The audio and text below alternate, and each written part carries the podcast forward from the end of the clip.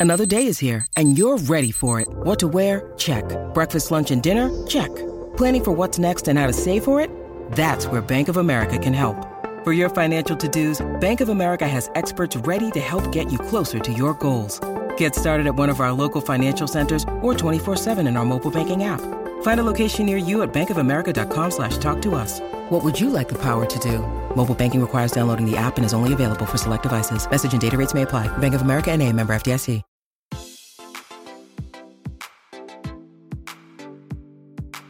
Este es un podcast donde hablamos de todas esas cosas que tu mamá te decía que eran tiempo desperdiciado. Videojuegos, películas, series y más. Somos tres amigos de toda la vida que hablamos apasionadamente de todo lo que nos gusta y más que mantenerte al día con noticias, vamos a compartir nuestras experiencias y recomendaciones. Bienvenidos al episodio número 31 de Tiempo Desperdiciado. Con ustedes estamos los mismos de siempre. Daniel desde Washington, Washington DC. ¿Cómo estás, Daniel? ¿Qué onda, mucho? Muy bien. Bamba desde Houston. ¿Cómo te va, Bamba? Bien, tranquilo. Aquí otro. Hemos durado, ¿qué? 31 episodios. 31 episodios, todavía menos episodios que años. Y su servidor Lito desde Guatemala. Hoy les traemos un tema bastante épico, entretenido. Eh, nuestro tema de hoy es el top 5 de mejores películas de los 80s o top 5 de películas favoritas de los 80s. Cada uno trae su propia lista de 5 y pues vamos a empezar desde la 5 a la 1 rankeándola. Les recuerdo como siempre que nos pueden escuchar en iTunes, en YouTube, en Stitcher, en SoundCloud, en cualquier plataforma de sonido, Spotify ahora, que, que exista en redes sociales y que pueden buscarnos en las redes sociales. Tenemos Instagram, tenemos Twitter, tenemos Facebook. En todas nos pueden encontrar como tiempo desperdiciado, excepto en Twitter como T desperdiciado. Y como siempre, pues la dinámica de nuestros episodios es comenzar cada uno diciendo con qué se entretuvo esta semana antes de entrar en el tema. Así que, Bamba, ¿con qué te entretuviste esta semana? Eh, bueno, empecé a ver la serie esta de Netflix, Insatiable, que yo creo que medio hablaste de ella la semana pasada.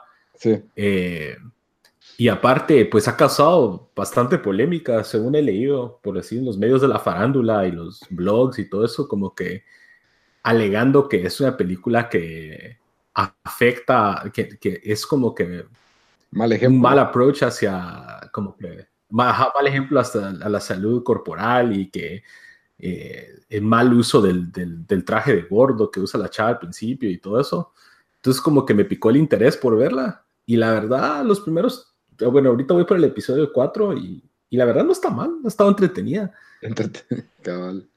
Pero siento que sí requiere algo de madurez para verla. O sea, sí me preocupa que un niño de tres años la mire. O sea, y no está dirigido a ellos, pienso. No debería estar dirigido a ellos. Sí, yo creo que ese es tal vez el peligro de que, bueno, que alguien lo tome como que por el valor de la portada, por así decirlo, alguien, un adolescente o alguien así 13, 14 años. Y yo creo que ahí sí tal vez se puede dar a malas interpretaciones, pero uno ya de adulto es, la verdad, buen entretenimiento. Eh, la chava esta que sale principal, esta Debbie Ryan, Patty. Súper bonita. Eh, Patty, cabal. No, y, el otro, y la verdad sí, o sea, no sé, siento que es como tip, ese tipo de series de como los principios de 2000, de los 2000, 90, por así decirlo. Algo así le siento el tono. Así como goofy o exagerado el humor, no sé, como que... Ajá. No sé. Yo también ¿Vos alguna vez viste una serie? Dale. No, o sea, no, decime qué serie. Ajá. No, te, te, iba a decir una serie que antes estaba en el, en el Warner que se llamaba Popular. Cabal a esa serie te iba a decir que me recuerda. Que, Solo que ustedes salía, se recuerdan de esa serie. Salía. Leslie Viv y salía, creo que el gordo que salía en Varsity Blues. Cabal. Y salía una, una era gordita, una del grupo de las populares, o creo que no era popular, no me acuerdo. ¿Cuándo, sí. salió, ese, ¿cuándo salió ese show? Popular, ha sido del 2001, 2002, tal vez 2003, por ahí. Sí, yo creo que yo estaba como el quinto batch. Pero es, es ese tipo eh... de humor como ridículo, eh, exagerado, pero que al mismo tiempo muestra como que la vida en el colegio, no sé, tiene su... Es de 1999, fue la, de, A la el gran... primer episodio. Sí. Duró dos temporadas. Sí, eh, pero algo así en, en este tono lo sentí yo así como que una, una comedia exagerada y tratan de abarcar algunos puntos, pero de una manera así, hasta como que se burlan de sí mismo casi. Como, ajá, porque en lugar de, en, los noventas o finales de los noventas tenías algo como Dawson's Creek y habían como tres programas imitaciones de Dawson's Creek y Popular para mí era diferente porque era como se burlaba de las estructuras de, de los colegios, ¿verdad? Se, exageraba todo, ¿verdad? Entonces siento que este es un programa así parecido, como que exagerado el- la dinámica de colegios y bueno, la historia de Patty, que es una historia más particular, ¿verdad? De, de- Y- de cómo va de gorda a flaca y cambia todo el- toda su vida por eso. ¿verdad? Y dato curioso, eh, el chavo que sale como el, el- el abogado como que del, del, El del- mentor. del estado. No, no, no, no Ah, el no. mentor, el rival del mentor. Ah, sí, ajá, él salía en Popular, Él ¿no? salía popular. Ajá. Ya decía yo que lo era, era, pero era el nerdito o algo así, aquí sale todo cuadrado. Ajá, el popular era como amigo de ellas, y- era el amigo y El amigo, dice, ajá, ya decía yo que él tenía cara de haber sido el Cleto en algún otro show. ¿Cómo? ¿Qué? Pero sí, yo, bajo tu recomendación, me dijiste que la dejara ahí en el episodio 4, entonces eso creo que voy a parar haciendo. Eh, show es el, el peor programa que puede haber, ya eh, se vuelve el peor programa de todos. Sí, honestamente es malo, se vuelve malo. Tiene, Aparte, tiene Insatiable, eh, compré Rainbow Six Siege ¿por qué? este fin de semana. Es Cristian, mi hermano, que por cierto, si nos escucha, o tal vez no, porque su generación no escucha podcast, ha, ha estado como que insistiendo que lo jugáramos, que lo jugáramos, y yo por como que 40, 50 dólares no iba a pagar por ese juego, pero este fin de semana estuvo en oferta a 20. Sí, pues, Eh. había que aprovechar. Entonces dije, bueno, démosle. Y la verdad me paró gustando más de lo que creía que me iba a gustar. Eh, es básicamente una versión modernizada de Counter-Strike. Entonces como que me sentí cómodo en ese estilo. Tiene algunos otros toques así diferentes, por ejemplo, dependiendo del el, el personaje que usas, tenés como que diferentes perks, pero no cambia radicalmente cómo jugás. Pues, o sea, los perks te ayudan en, de algunas otros, en algunas situaciones, pero no es así como que si no usas a, a algún tipo, algún personaje, no te, no te va a salir bien el juego. Eh, Ah. Pero digamos, y- solo preguntas sobre el juego. Por ejemplo, necesita, digamos que son equipos de 5 contra 5, que es lo normal en este tipo de juegos, o de 4 Ajá. contra 4, no sé. Pero que entonces necesitas uno de un tipo y otro de otro tipo, y o sea, o pueden jugar 5 siendo bomb specialist, o 5 No. siendo rifle. si agarran, si alguien en tu equipo agarra a un, Eh, a un type ya no lo puedes agarrar. a este type no lo puedes agarrar, tienes que agarrar. Ah. Sí, pues, pero sí. ponétele. Lo bueno es que no hay mucho overlap porque los, hay personajes para cuando sos defensor y personaje cuando sos eh, atacante, por así decirlo. Ah, ya. Ent- Entonces hay bastante variedad de- dependiendo de tu estilo de juego. Si sos más como que ah, así como que aventado, puedes agarrar algunos personajes que, que se dedican más a eso, otros que, que son como O que más stealth, ajá, o shotgun, o eh, unos que tienen un droncito y con el droncito puedes como que hacer como recon. La verdad me gustó, estuvo bien interesante. La comunidad no, eso sí, es gente de no mi- gente más joven. Eh, me madrearon un par de veces ahí eh, por medio de mensajes de, de Xbox. Cabal, el primer mensaje de- después del juego, y de hecho el juego lo habíamos ganado. Y me manda mensaje uno de mi propio equipo y me dice, You're trash, bro. Hola, bro. Entonces yo le respondí, Hey man, thanks for the welcome. Uh, this is my first day playing Rainbow Six Siege. Y como que el chavo se puso a ver mi perfil de Xbox y vio que estaba jugando Forza y me dijo, Stick to Forza, bro. Ah, Entonces yo le contesté, dude, have you played it? It's so good. It's in Games with Gold. Yo estoy tratando, yo bonachón porque yo dije, sí, yo no me voy a sacar la madre con un niño de 13 años. Ajá. Y de ahí me respondió, yeah, I've played it. You should play it. Y yo le digo, yeah, all right, man, God bless you. Y ahí la que pensar que sos el hijo de Flanders o algo así. Yo así, le- a, a- a otro también le contesté más o menos así, como que Dios te bendiga, ah, qué buen juego. Eh, el- creo que el otro le puse, ah, me llegó cómo ju- jugaste, yo quiero ser como vos, creo que le puse yo. Creo que se enojan Pero más no, si la- respondes así. Sí, porque ellos están esperando que vos les digas, les, triggered. les metes la madre y que no sé qué. I'm tired from banging your mother last night, algo así. Ajá. Pero la verdad, la verdad, por 20 dólares, re, re bien re buen juego, yo creo que lo voy a seguir jugando con Cristian. Y, y lo bueno es que yo soy como Giroud en los equipos donde juego, porque Cristian mata como a tres y yo no mato a nadie y siempre ganamos. ¿Y cuántos son? Son seis por equipo.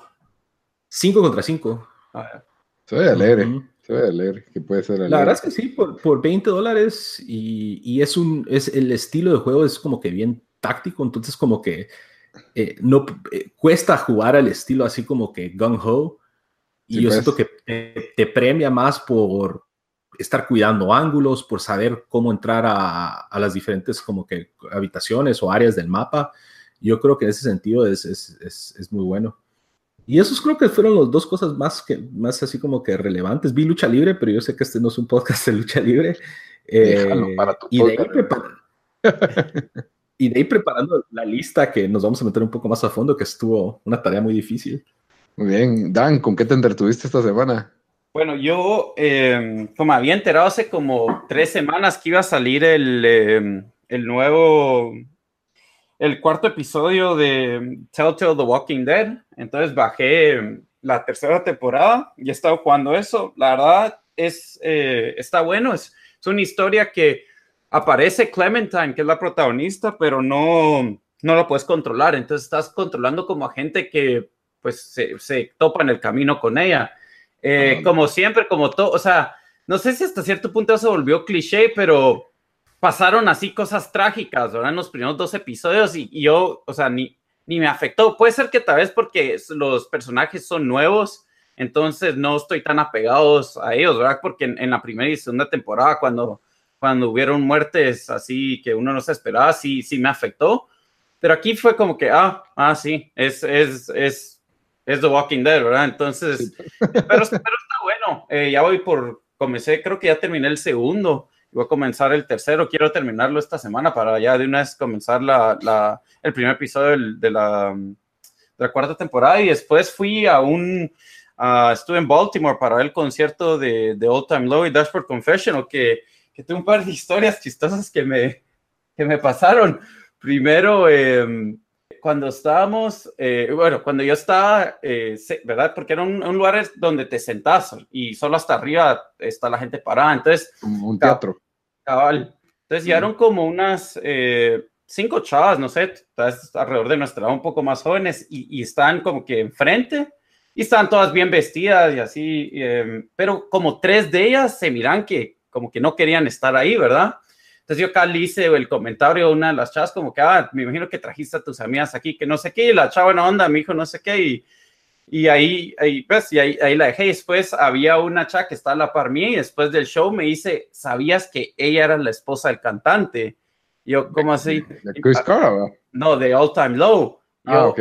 Y yo, ah, sí, que no sé, no, no a la que yo le hablé, pero como que otras de las chavas que tal vez solo ya está aburrida de ver a su esposo cantar las mismas canciones 200 veces o tal, ni le gusta esa música, ¿verdad? Pero una de las que, de las que estaba como que sentada. Entonces me dio risa y ahí como que seguimos hablando eso y, y, y cuando hablándome de, de ella, sí, yo, yo quería tomarle una foto porque me dice la chava así, imagine, she's having sex with Alex, how lucky is she? Y yo como que, yep, she's having sex with Alex, great for her. No le dije eso, ¿verdad? Pero me risa que me dijo eso. Y bueno, después salgo del concierto y, y como a los 10 minutos alguien eh, le pregunté a gente, hey, ¿no saben algún buen bar para ir? Me mandaron un par de lugares y después me topo con el bajista de Dashboard Confessional, ¿verdad? Entonces yo, eh, él estuvo en una ban banda que se llama The Promise Ring, que es una banda así old school emo de, de los noventas. Entonces yo no le dije, hey, estuviste en Dashboard. Yo dije, va a ser un poco más así, un cacho más cabal. Entonces le dije, you're in the, you're in the Promise Ring, right? Y él solo como que me dice medio sí, y, la, y tenía dos chavas con él ahí, eh, verdad estaban bastante chulas. Y, y cabal me dicen, oh my God, how, how did you know that? Que no sé qué, nada, yo como que, yo casi iba a decir, oh, I know, Texas is the reason, mineral, y ahí iba a sacar yo todo el Las canciones. Todo, Ibas al street credimo. cabal. Eh, entonces, eh, seguimos hablando y las chavas buena onda me dicen, hey, vamos a ir a un bar, ¿te quieres venir con nosotros?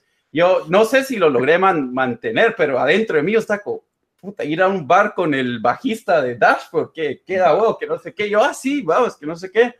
Entonces empezamos a caminar. Es actúa cuando... normal, actúa normal. Ahí es cuando... Y que me pelaban las chavas. Yo solo, quería, yo solo quería andar ahí con el bajista de Dashboard. Empezamos a caminar y no caminamos ni 30 segundos y él está pero rebotando, o sea, de un lado al otro y solo se cae, o sea, porque iba demasiado borracho. y iba así como que después se paraba y se quedaba contra la pared y era como que se trataba de agarrar de la pared para caminar. Bueno, mm, seguimos mm, caminando otros dos, tres minutos, se vuelve a caer, paramos en una, en una banca que había ahí, ¿verdad? Entonces ¿Qué edad eh, tiene este personaje vos? Como nuestra ¿no? No, él, ella nos, él nos de ella nos, más grande. Él, él tiene lo más seguro la edad de Chris Carrao, un poco más grande, entonces yo unos 42, 43. El vocalista de esa banda de Promise String tiene 43. Por ahí debe tener este. Entonces, bueno, eh, entonces, la, o sea, la, verdad, las chavas buena onda, como que dicen, mira, perdón, es que está entomado, que no sé qué, pero vamos a este bar, aunque sea un to have a drink, porque parece que se iban a juntar con otros cuates, ¿verdad? Y me arriesga porque en una de esas eh, están discutiendo, bueno, ¿qué hacemos? Vamos de regreso al, al, al tour, al tour bus, ¿verdad? Y una de las chats dice, oh no, because Chris is, Chris is sleeping, ¿verdad? Yo como que, no sé, me Vamos a despertarlo. Cabal, dije, Va, vamos, yo me apunto. Yo, ¿Y como que eran muy cercanas a él o los había conocido ahí? No, una era amiga de él de, de, de Milwaukee, porque él es de, de ahí, ¿verdad? Entonces una, una de ellas lo conocía desde ahí, la otra solo era cuata. Bueno, la cosa es de que eh, dijeron ellas, bueno, vamos a este bar, igual tomamos un trago y después nos regresamos. Entonces pedí un Uber porque el cuate ya no podía caminar. Y en el Uber sí como que se dieron cuenta que, que ya no podía, entonces solo nos bajamos y, y, ellas me dicen, ah, mira, perdón, o sea, no, no vamos a poder entrar, nos vamos a regresar al, al tour bus. Y obviamente no me iban a invitar, ¿verdad? Pero, pero ah. entonces ahí se quedó, ahí quedó mi, mi noche que casi logré logré party con el bajista de Dashboard Confession. Pero por Menos mal no te vomitó el Uber, porque ahí sí hubiera sido una mejor historia. sí, a los, 200 dólares que hubiera tenido que pagar. Sí, entonces, eh, pues prácticamente eso ese videojuego y eso, eso fue lo más interesante de mi semana. La comparación, Daniel, parandeando con Rockstars y a mí, niños de 12 años gringos sacándome la madre. Yo veo que mejor empezamos el, el, programa ya, ¿verdad? no quiero ni contar qué hice yo. Pues yo, más que todo, avancé con las series que he estado viendo, ¿verdad? Retomé Final Space, que lo había dejado tirado, la verdad, me, me está sorprendiendo cada episodio cómo se va poniendo de más interesante la historia Realmente está, está muy buena. Uno de los amigos de, Twitter nos la recomendó también. Otro, aparte de Vladimir Orellana. Yo creo que sí. Ah, bueno, no había visto, pero creí que había sido él. Ok, saludos al que nos la haya recomendado. El community manager es Bamba, no sé. Pero bueno. Mazo, mazo. Final Space, la verdad, em, mejoró. O sea, hasta se mueren personajes que uno se queda como que creí que estaba viendo una caricatura chistosa y, y no, o sea, la historia está, está muy buena, está súper original y, y, no sé qué va a pasar, entonces me la estoy disfrutando bastante. Eh, con Sharp Objects de HBO, que espero que en un futuro tenga su propio podcast también. Es una, es una serie bastante interesante, estuvo muy bueno el episodio esta semana, así que si no lo han ido a ver, pónganse al día de una vez. Terminé de ver Insatiable, que es probablemente la peor porquería que he visto en mucho tiempo como dijo Bamba, empieza divertido, pero Bamba, ahorrátela, ahorrate siete episodios, cinco episodios por lo menos, porque sí se pone eh, grave, hasta el final otra vez se pone interesante, pero no lo suficiente como para decir, tengo, quiero saber qué pasa, ¿verdad? Es, eh, al principio era como placer culposo, pero ahorita sí ya, ya es demasiado malo. No sé por qué, no sé si te diste cuenta que tiene voiceover Insatiable, como que están narrando la historia. Ajá pero es como que se vuelve un voiceover de lo más innecesario del mundo, pero así abuso, así como que el tipo está llorando y and I was really sad y como que ok, así como que cosas súper súper obvias. Obvias. Ajá, así exagerado. Y también tuve la oportunidad de ver una película en Netflix española que se llama El Autor, en inglés se llama The Motive, que estuvo bastante entretenido. Creo que no tenían, no encontraron un final, pero eh, se trata de un escritor con un bloqueo y, va a una de estas masterclass que lleva como tres años en una masterclass de escritor y, el maestro hasta lo bulea y se burla de él de que, de que no sirve para nada y que tiene que salir a la calle y vivir y, el tipo pues acaba de sufrir la infidelidad de su mujer, se va a vivir a un apartamento y de alguna manera puede escuchar todo lo que pasa en, en otros apartamentos y como que conocer a los vecinos. Es, es un edificio pequeño, ¿verdad? Y como que empieza a manipularlos para que hagan cosas entre ellos y, se, y, y como que eso va armando la historia que él está escribiendo, ¿verdad? Entonces, eh, bastante interesante cómo pues tiene unos vecinos que son unos inmigrantes mexicanos, tiene la administradora del edificio que es una, es una señora que como que quiere con él, pero está casada y tiene otro señor que es un racista coleccionista de armas que fue a Jerez, pues, eh, distintas, distintos vecinos, ¿verdad? Y cómo cada vecino es una historia y le está ayudando a armar su novela y cómo es lo que quiere en lugar de ayudarlos o, o de ser buena onda, sino que es lo que les trata de joder la vida a cada uno para que la vida de ellos se haga más interesante y con eso lo inspiren a, a hacer su historia mejor, ¿verdad? Entonces, estuvo, estuvo buena la película. Y con eso, pues realmente eso fue con lo que me, me entretuve esta, esta semana y de ahí pues armando la lista del top 5 de películas de los 80 que la verdad vi bastantes clips de varias películas de los 80 que yo vi que me gustaban mucho y realmente me costó mucho hacer esta lista. Así que bueno, vámonos a, al, tema de, al tema de hoy, el top 5 de películas de los 80 pero siempre clásico que antes de empezar una lista de top 5 tenemos que dar menciones honoríficas, así que, así que Bamba, tiranos ahí, ¿qué, qué tenés de menciones honoríficas? Tengo bastantes, entonces como que no quiero gastar, no voy a gastar mucho tiempo en cada una de ellas, porque como les estaba diciendo antes, la lista paró siendo como 18 películas total.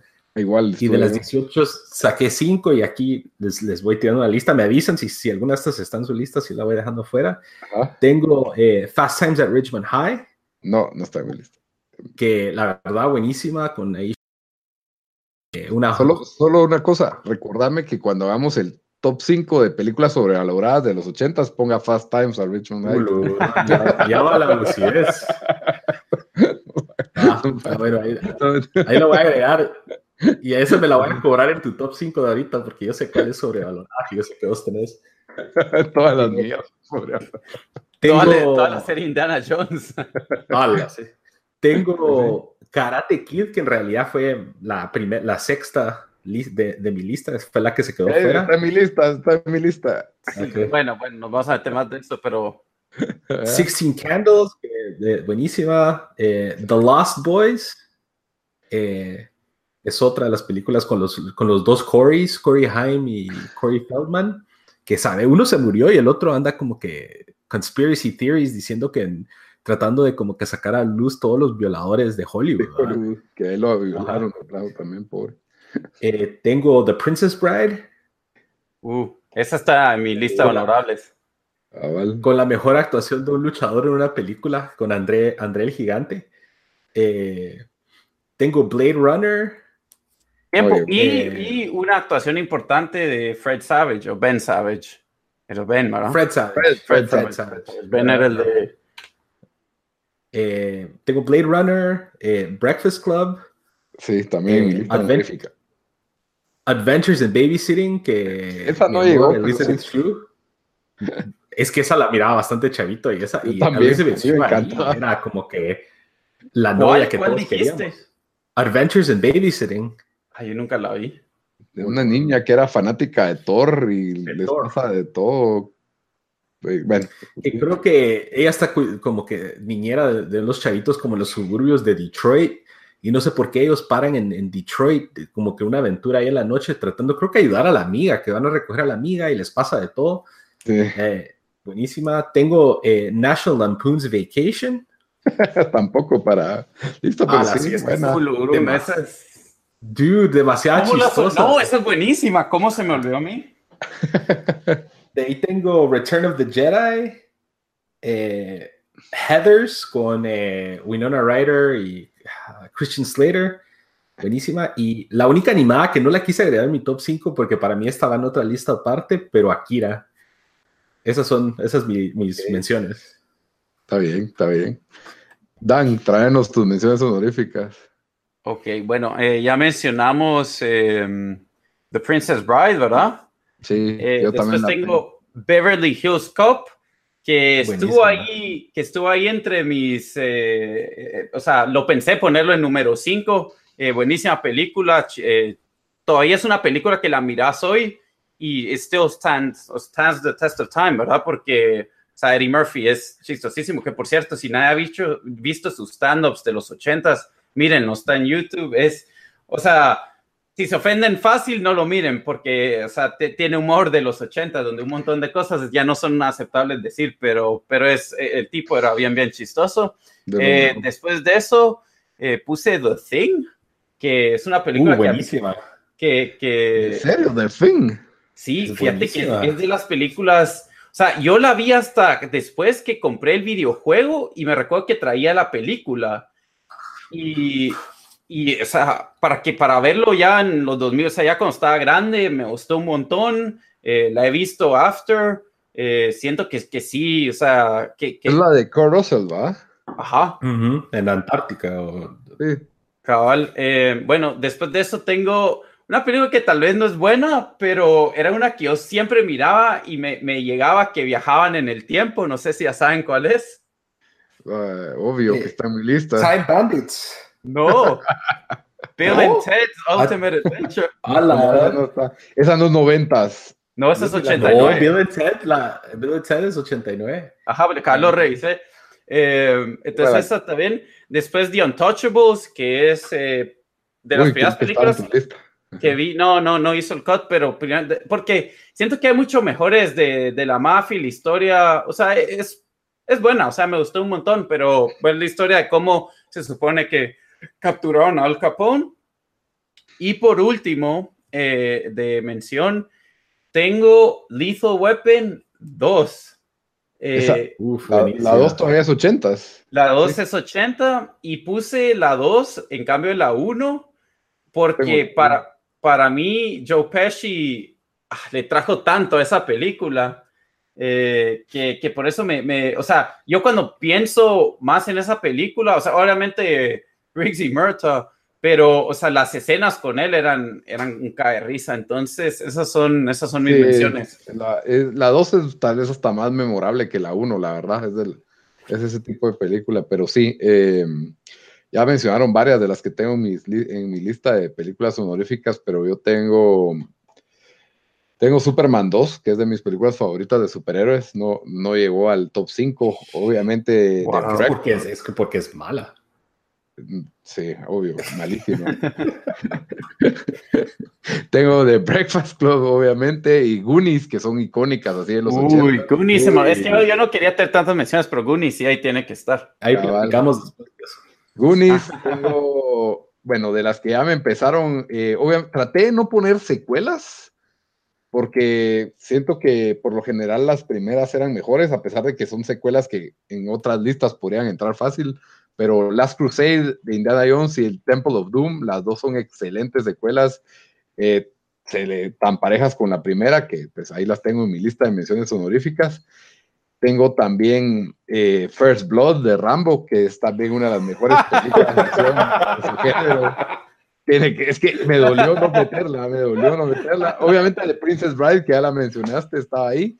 Eh, así de, de jóvenes, tengo una que sí me dolió mucho y otra que me hizo reír mucho, License to Drive, que es con Corey, Corey, Corey Feldman. Feldman. Corey Feldman, ¿verdad? Eh, Lucas, que también es con Corey Feldman, que esas, esa película creo que te marca cuando la ves en el, en el Y colegio. esa, eh, uno de los. Coreys, el que está vivo, habló de que ahí hubo como que violaciones y abuso sexual en ese set de esa película. No sé me si la, has visto. me la creo, pero esa película creo que te, te, te, te expresa lo que es la friendzone, te expresa lo que es el primer amor, te expresa lo que es, son dinámicas de colegio de una forma medio realista. No sé, a mí esa película hasta el día de hoy me conmueve verla. Yo creo que nunca la he visto. ¿Nunca has visto. Lucas? Uy, esa sí es de los ochentas, así, buena, buena, y mm, clásica, ochentas. Y también estas dos que no entraron en mi lista, que también me dolió un montón, fue Mad Max 2, Ulu, ulu. Eh, por lo, lo épico que son esas escenas de acción. ah, pero es que la nueva Mad Max es mucho, es mejor para mí. Exacto, es un por eso. Por eso, pero también hay que considerar las épocas y, y eh, no sé, el, el Max de Mel Gibson es un poco diferente, pero a mí me pareció también excelente. A mí Mad Max 2 sí me dejó marcado porque a mí nunca me había gustado nada con estilo así punk o estilo rock and roll, ni nada, o sea, no era mi tipo de película, pero cuando la vi, es como que me dejó de importar eso y me pareció, me pareció increíble, o sea, nunca, visualmente era, era una locura los, los, los vehículos que salen en esa película y la, y la última escena es, es no, la película para mí es de, y que él tiene, tiene un perro también, es buenísimo. Ahí en esa dos es donde sale un como todo musculoso, como con máscara de Jason. Sí, ese, cabal. Esa es, la, mera, mera. Porque la 1 es casi que una película independiente australiana. la 1 no es muy buena. La 2 es la que tiene todo lo icónico de Mad Max, que es en la que se inspira ya la nueva. En la 1 todavía sale él como que era un policía futurista y eso, pero y la 3, pues todavía es otra locura, pero es buena, pero no tan buena. Y para cerrar, la mejor película de Star Wars no la pude meter en la lista de Empire Strikes Back. No, no llegó a mi top 5 con mucho dolor y todo, porque me encanta, Star Wars me fascina, pero simplemente le tengo más amor a, estas cinco películas que sí metí. Entonces, pues comencemos ya con lo que es la número 5. Bamba, ¿qué nos traes? Yo solo quiero antes aclarar que esta lista es muy, no, no sé, como nostálgica. Es mucho, mucho por nostalgia, mucho de, tomé en cuenta cuántas veces he visto las películas, eh, qué tanto me... eso me pesó a mí también. ¿Qué tanto me ah. recuerdo de las escenas o de los diálogos o de cualquier momento de las películas? Entonces quizás no va a ser como que alto cinema, pero eh, son elecciones curiosas. Eh, no, mi número 5 es eh, Wall Street. ¿What? Dude, Wall Street, buenísima. Hmm. Oliver Stone eh, con Charlie Sheen y Michael Douglas. Es un, un, clásico de clásicos. Creo que. ¿Te gustó esa tanto? Me encanta Wall Street y, es, y, el, y, el, soundtrack es buenísimo también. Eh, imagino Bamba puro los de Boiling Room, que se sabían la película de Wall Street de memoria. Dude, por cierto, Boiler Room, si hiciéramos una de los noventas, quizás entraba, mira dos. No. Ah, no, es que en los noventas hay demasiado buenos. No, los noventas, sí. Sí, en los noventas hay demasiado buenos, pero es uno de los, como que, tengo un soft spot por, por Boiler Room, pero no sé, me gusta mucho la película de Wall Street y creo que le agarré también más como eh, aprecio después de, de, de, la U, de, la, de la maestría, porque como que no necesariamente entendí, pero como que usa mucho. broker.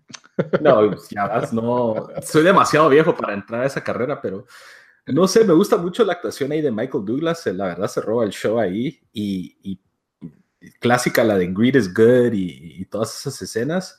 Eh, y también una de mis partes favoritas que en el, el soundtrack está This Must Be the Place de Talking Heads.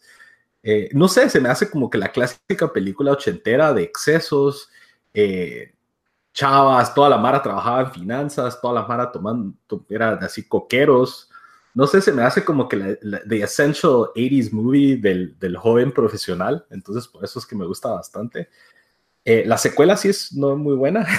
no sé si la vieron, la secuela. No, no la vi. No Ni sabía que había secuela. Con el con... Transformers, con eh, Shia LaBeouf. Shia LaBeouf. Ah, pero, o sea, 30 años después o 20 sí, años sí, después. Sí, sí, fue bien. Ajá. Creo que sí medio recuerdo. Yo nunca la vi. Y la película, la verdad, o sea, por ejemplo, en AFI 100 años, Gordon, Gordon Gecko fue uno de los top 25 villanos y la línea de Greed for a lack of a better word is good, también una de las líneas más memorables del cine. No sé, yo siento que tiene demasiados aspectos memorables eh, y es una buena cápsula de, de, esa época de los excesos de, de los ochentas y celulares gigantes. Celulares gigantes y todos con los, los trajes con la, las, ¿cómo se llama aquí? Gabardinas. Ajá, las gabardinas y el cuello blanco y el power tie rojo no sé, es, es, todo lo que siempre me he imaginado de la gente que trabaja en Wall Street, que es así. Quizás ahora ya no es así, pero esa es la idea que yo siempre tuve. Qué, qué bro, qué bro me saliste con esa tu película. Mira, ahorita estoy como... la 4 va a ser, la 4 va a ser Scarface. La verdad que en Boiler Room que estaba viendo, cuando está repitiendo la escena y él con una suplayera de Trojan Condoms. La, la, verdad que no sé cuántas más hay que pudiéramos hacer, pero un top 5 de ese tipo de películas, porque o sea, esa marcó tal los 80, los 90, Boiler Room y después eh, la de Wolf of Wall Street. Ah, sí. Son como que kindred spirits. Y Boiler Room tiene, tiene buen soundtrack, así como de hip hop y todo eso. Buenísima también. Pero siento que la, o sea, por ejemplo, Wall Street es en época actual, igual que Boiler Room. Lo que hay que ver es qué película sería actual con The Big Short. The Big Short podría ser. Pero es más aburrida que esas dos, en mi opinión. Pero sí, esa es, esa es, mi polémica número 5. Y esa fue una que le agarré de preso ya mucho, ya después. Ah, espérate, que la mía va a ser más, más polémica. Bueno, ¿qué nos traes? Pues, ¿cómo va a ser más polémico que Wall Street? Va, pues miren, como dijimos, esto es más nostálgico. Película que, que me gustó a mí, que vi bastante. Eh, que probablemente hoy, o sea, si la pasan tampoco me la voy a sentar a, a, ver entera, pero, pero sí puedo ver una buena parte. Historia sin fin. Ferris Bueller's Day Off.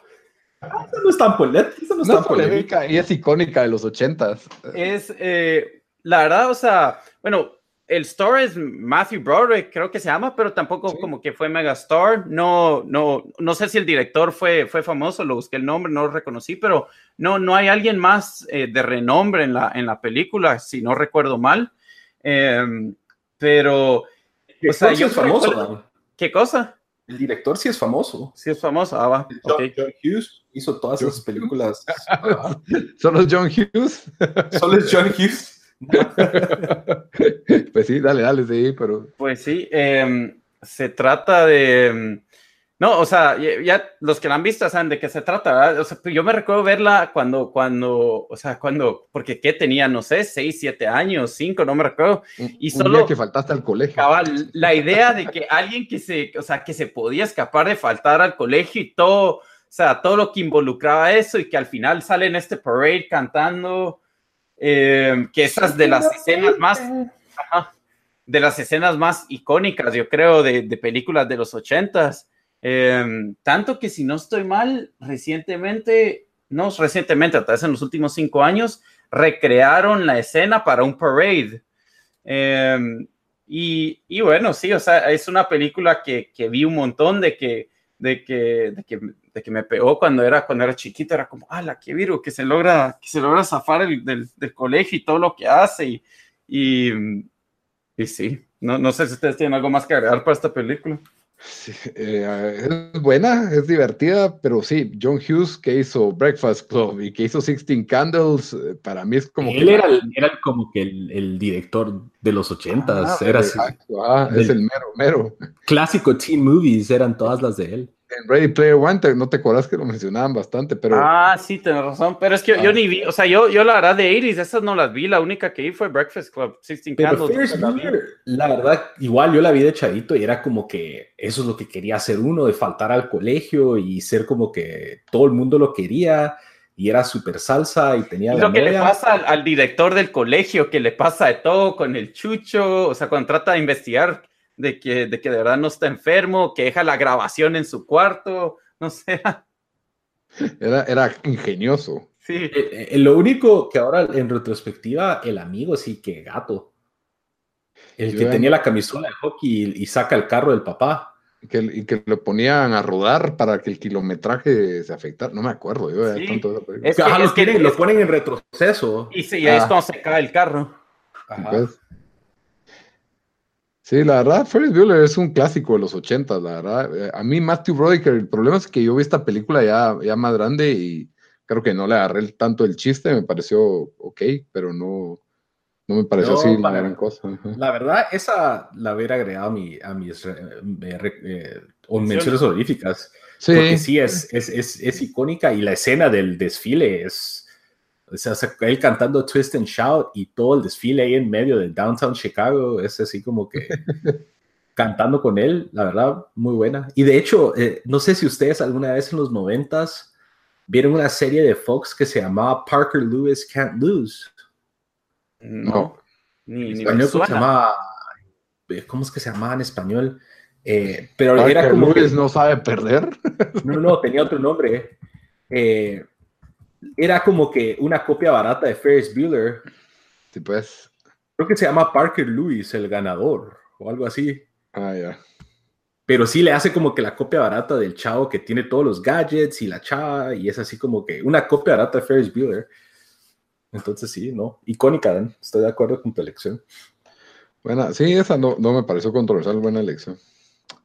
Bueno, en mi top 5 tengo la obra maestra de artes marciales, Karate Kid, que salió en, en 1984, que pues la verdad para mí se ha revivido bastante con la nueva serie de Cobra Kai, pero aparte de que, de que es una, realmente no es una película de artes marciales, ¿verdad? Pero es más eh, como una película de adolescente que pues es un adolescente vulnerable, vive con, es hijo único, mamá soltera, se está cambiando de Nueva Jersey a California, donde todos son canches y bonitos y cada la chava que le gusta es la novia del bully del colegio y después de tener un par de encuentros con los bullies, en, donde miras que él se defiende, pero igual no puede porque el bully ya tiene su, su marita, ¿verdad? Aparece el, el, señor Miyagi, que para mí una, la relación maestro-alumno es, es, es, donde mejor se puede exponer y mejor se puede ver en, en cómo el señor Miyagi no solo le enseña a Daniel San a defenderse, sino que le da valiosas lecciones de vida, de valores, de disciplina, y, la dinámica entre estos dos, la química que tiene Pat Morita y Ralph Macchio, para mí es icónica. Es típica historia de un underdog, ¿verdad? De David contra Goliat. Eh, la novia o la chava es Elizabeth Shue, que ya lo habíamos hablado, enamorada de ella en los ochentas. No sé, la película, eh, aparte de eso, tiene un, un, show soundtrack, especialmente en el montaje final. Ese, esa ah, canción de Joe Esposito, de The Best, en el, en el, justo en el, en el torneo, cuando, cuando él está peleando contra todos los de Cobra Kai. No solo, o sea, la película fue tan icónica que salieron cinco películas después de esta con el mismo nombre, secuelas, por así decirlo, y aparte una serie basada en el universo de Karate Kid, lo cual eh, es como que una muestra que no es solo una película más de, de deportes o solo una película más de un underdog, sino que la película tuvo pues muy buenas actuaciones, tuvo mucho corazón y hasta el día de hoy creo que todos sabemos lo que es la, la patada de la grulla. Es, eh, sí, el, el, wax on, wax off.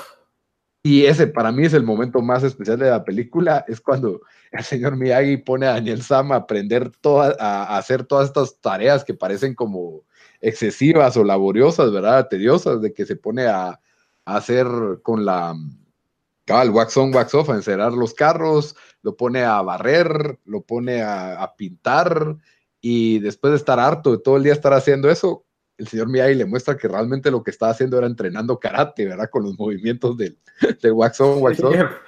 En retrospectiva, la, magia de Hollywood, la magia de en Hollywood. retrospectiva, qué pajera, pero de chavito era como que Galaxy Brain, así de que no puede ser, de que él estuvo haciendo oficio todos estos días y ahora sabe karate. Sin darse cuenta que está, y, esa, y creo que esa es la, la, la, máxima aspiración de todo maestro, que el alumno aprenda sin darse cuenta que está aprendiendo. ¿no? Entonces, no sé, a mí, es, y hasta, bueno, a todo esto en la escena del torneo en que está herido Daniel Sam, el señor Miyagi saca magia y locura se frota las manos y le saca un como calor mágico. y lo sana.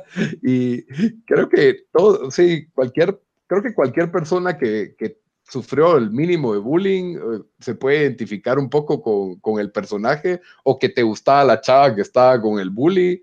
O sea, y que de alguna manera fantaseas que aprendes karate y le partís la cara a todos y te quedas con la chava al final. Creo que es una fantasía que todo niño, todo adolescente es por la que ha pasado. Y por eso le tengo demasiado cariño a esta película y, por eso Karate, Kid número 5 hasta el día de hoy. Y me dolió porque la verdad con Lucas y The Princess Bride y Empire Strikes Back y hasta Mad Max que son de mis películas favoritas pues ganó Karate Kid porque sí, la verdad es que si está en la tele me quedo viéndola y la he visto no sé, incontables veces en toda mi vida. Yo creo que esa es una que tal vez entraría en My Overrated. No sé, o sea, es, que uh. me gustó, pero tampoco, o sea, no sé, no, no. Yo, siento que esa sí, eh, yo, yo creo que es más, ese sí es bien nostalgia driven. Es total nostalgia. Porque si, si se la enseñas a alguien ahorita que nunca la ha visto, te dice que es una, que es esta gatada. Pero es cabal. Ah, yo creo que sí, o si se lo enseñas a un chavito de 16 años que nunca la ha visto, creo que se queda como que Y y esta, y esta película de karate toda chafa. Pero es mejor que Never Back Down o esas bausadas. Ah, esa Never Back Down sí es basura. Esa solo ustedes la vieron, muchachos. Esa, Lito, fue que la, Lito fue el que la vio, que es, una de como, es Karate Kid versión UFC. 2000, del año 2005. Ah, pero era como que Mixed Martial Art, MMA en lugar de karate. Pero es la misma historia que él es nuevo y se muda a un lugar nuevo y le cae riata y aprende a pelear y Solo que ahí el maestro no es un japonés, sino es un negro y todo. Yo, puedo ver el argumento que dice Dan de que tal vez es overrated, pero yo también, a mí me dejó, me costó dejarla en el, mi sexto lugar, por así decirlo, pero sí es, es demasiada magia del, del cine esa película. Yo, yo sí, descaradamente, en mi lista hay una que objetivamente es muy buena película. De ahí las demás es puro, puro amor mío.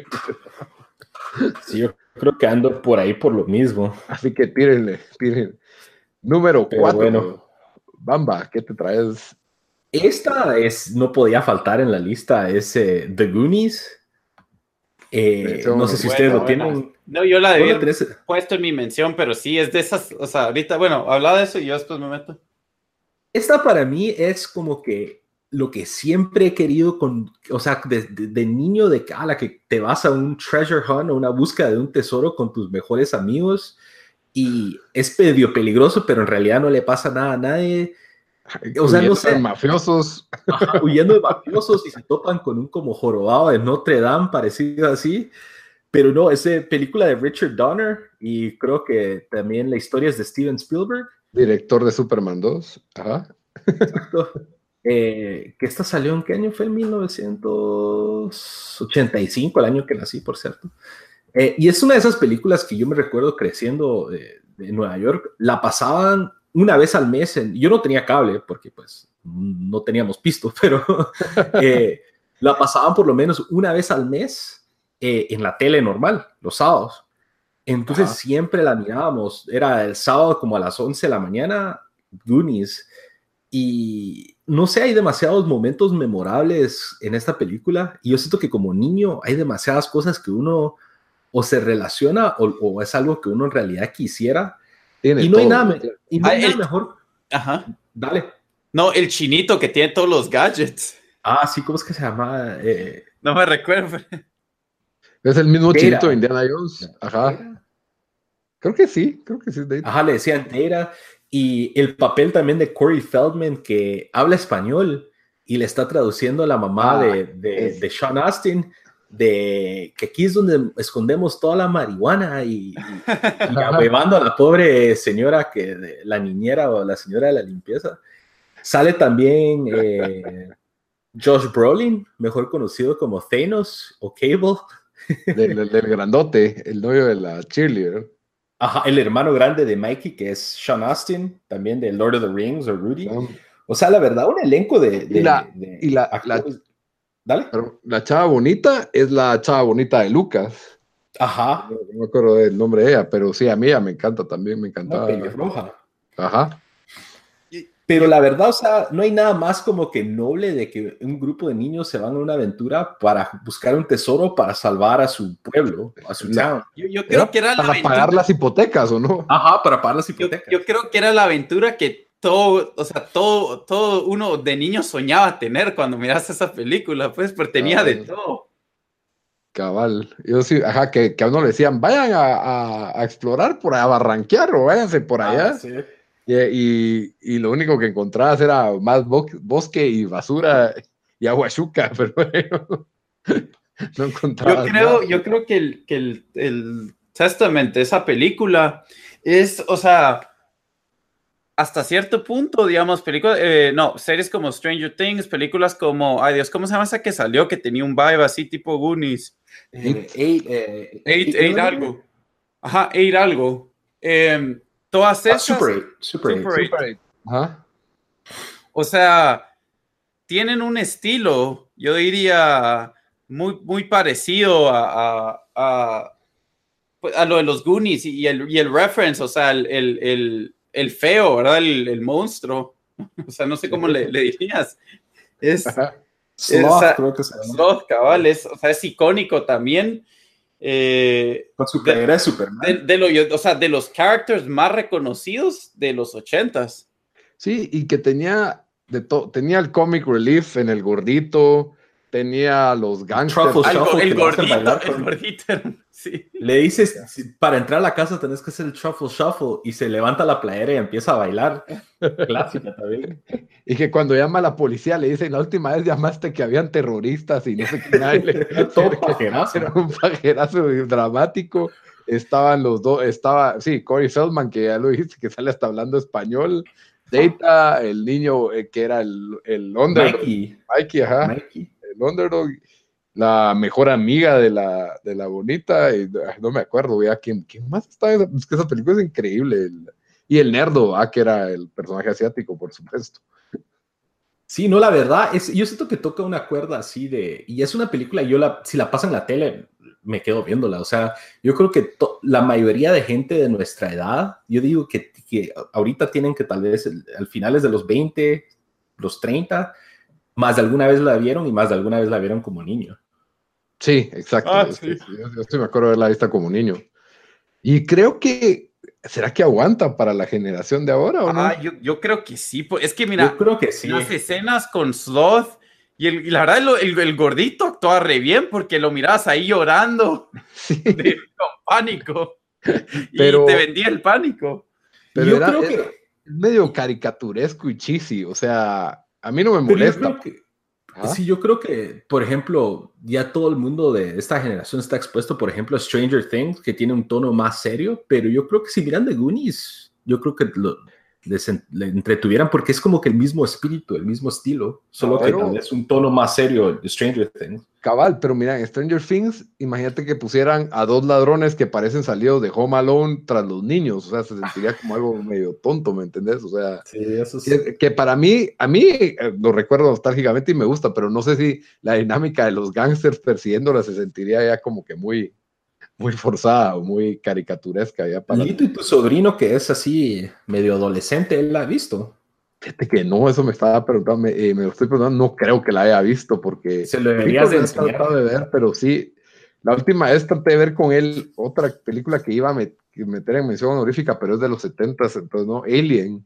Uf, y Alien buenísimo. con él eh, es del 79 y lo primero que dijo, ala, esas naves son de juguete. Y yo, Guido sin imaginación de esta generación. y no se... eh, No, o sea, cabal, la, la puse con mi sobrino y lo primer, la primera escena que salen naves espaciales dice, esas naves son de juguete y, y no se miraban mal las naves en mi opinión, pero ya para él, que está acostumbrado a otros efectos, se mira, se mira bien chafa, tal vez como el stop motion que se usaba en, en películas de antes, cuando uno lo mira se mira bien garra, ¿va? Pero Como ver y eso que- los argonautas. Y, es, y eso es que Alien, para mí, holds up. Yo, yo cuando iba a ver Prometheus, me eché toda la serie de Alien. Todas. y yo dije, o sea, la verdad todavía... Le hace. ¿sí? sí, por ahí, por ahí miras escenas en donde están viendo un montón de botoncitos que solo son lucecitas prendidas, ajá, pero, pero no molesta, no te choca, ajá. Entonces, cabal. Pero sí, ¿no? Esa, esa es mi- La voy a mi- enseñar, fíjate, ahí la tengo en DVD, lista para el, Ahí nos contás, ahí contás en el podcast, Netflix. ¿qué tal te va?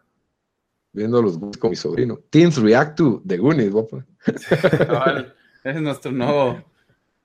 Bueno, Bueno, toca a Dan, número 4.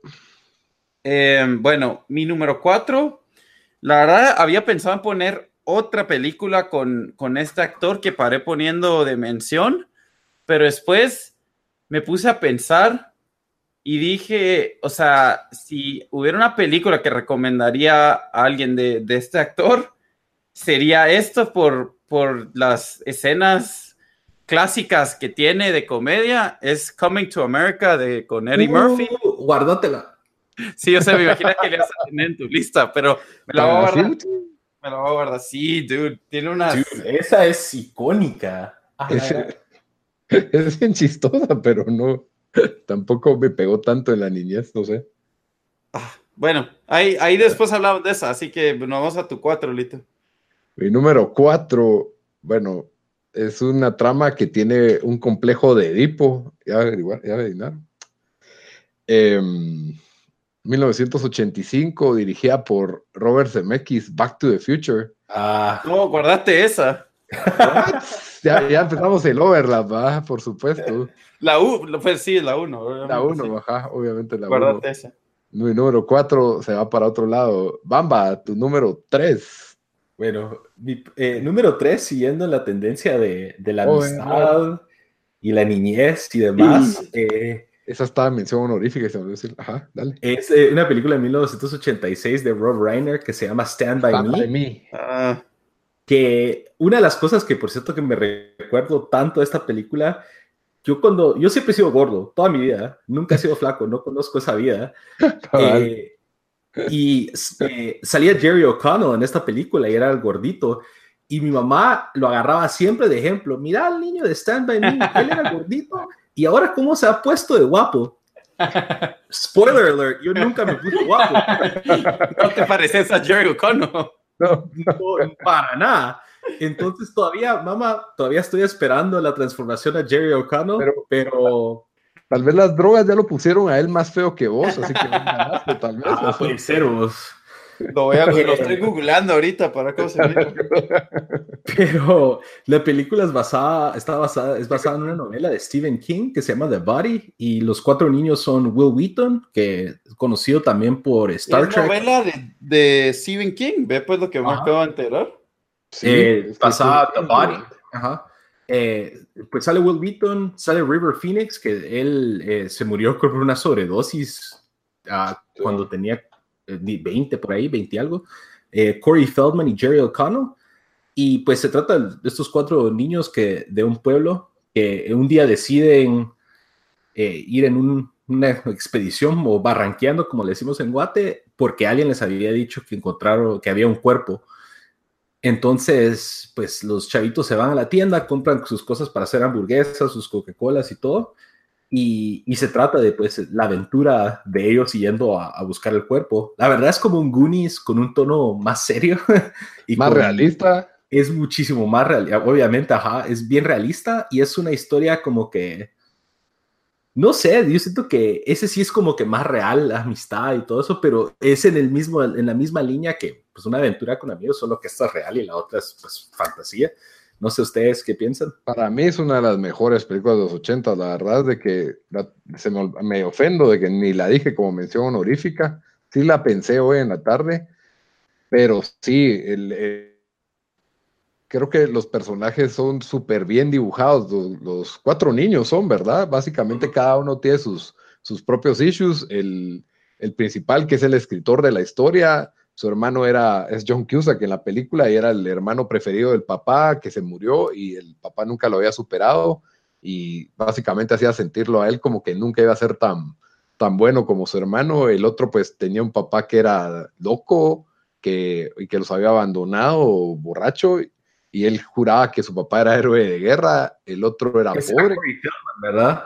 Corey Feldman era el que tenía el papá de la guerra y el otro era el gordito. Entonces, cada personaje pues tenía sus, sus propios problemas, pero el otro personaje que es el villano para mí, Kiefer Sutherland, ese daba miedo. O sea, legítimamente yo tenía miedo de que algún día un bully o el hermano grande de alguien fuera como Kiefer Sutherland, así de, de que te saca el cuchillo, ¿me entendés? Yo por eso creo que desde que vi esas películas eh, he sido de los que evita conflictos, porque yo decía, si esto escala, me sacan un cuchillo.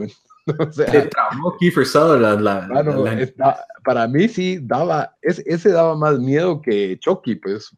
En esta y en Los Boys también, el, el personaje así como del adolescente deschavetado le, le, hizo muy bien Kiefer Sutherland. aunque Los Boys yo la vi ya, grande, entonces. Hasta la vi de niño también. Ah, en cambio, en cambio, Stand By Me Sí, y tiene, y tiene diálogos tan memorables. La historia que les cuenta del gordo que en el concurso de país. Ah, que toma el aceite ese y, se, y les vomita a todos. Cabal. El, el, diálogo que tienen sobre qué es Goofy, ¿verdad? Porque si Pluto es perro y Mickey es ratón, entonces, ¿por qué Goofy? ¿Será que es perro o qué es? No sé, como que los tengo muy marcados todos los diálogos de esta película.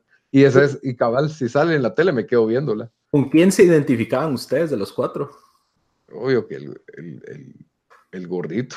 Jerry O'Connell, yo también era Jerry O'Connell.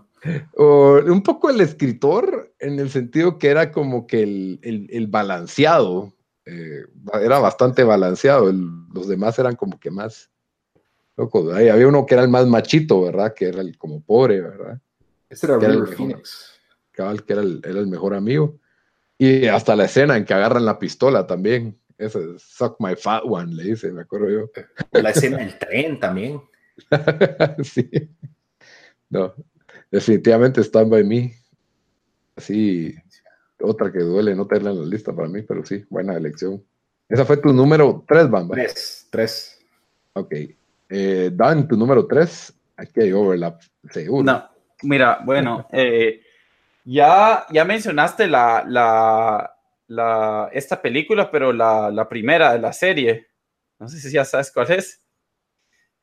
Uh, Aliens. Ah, Alien. Aliens. Aliens.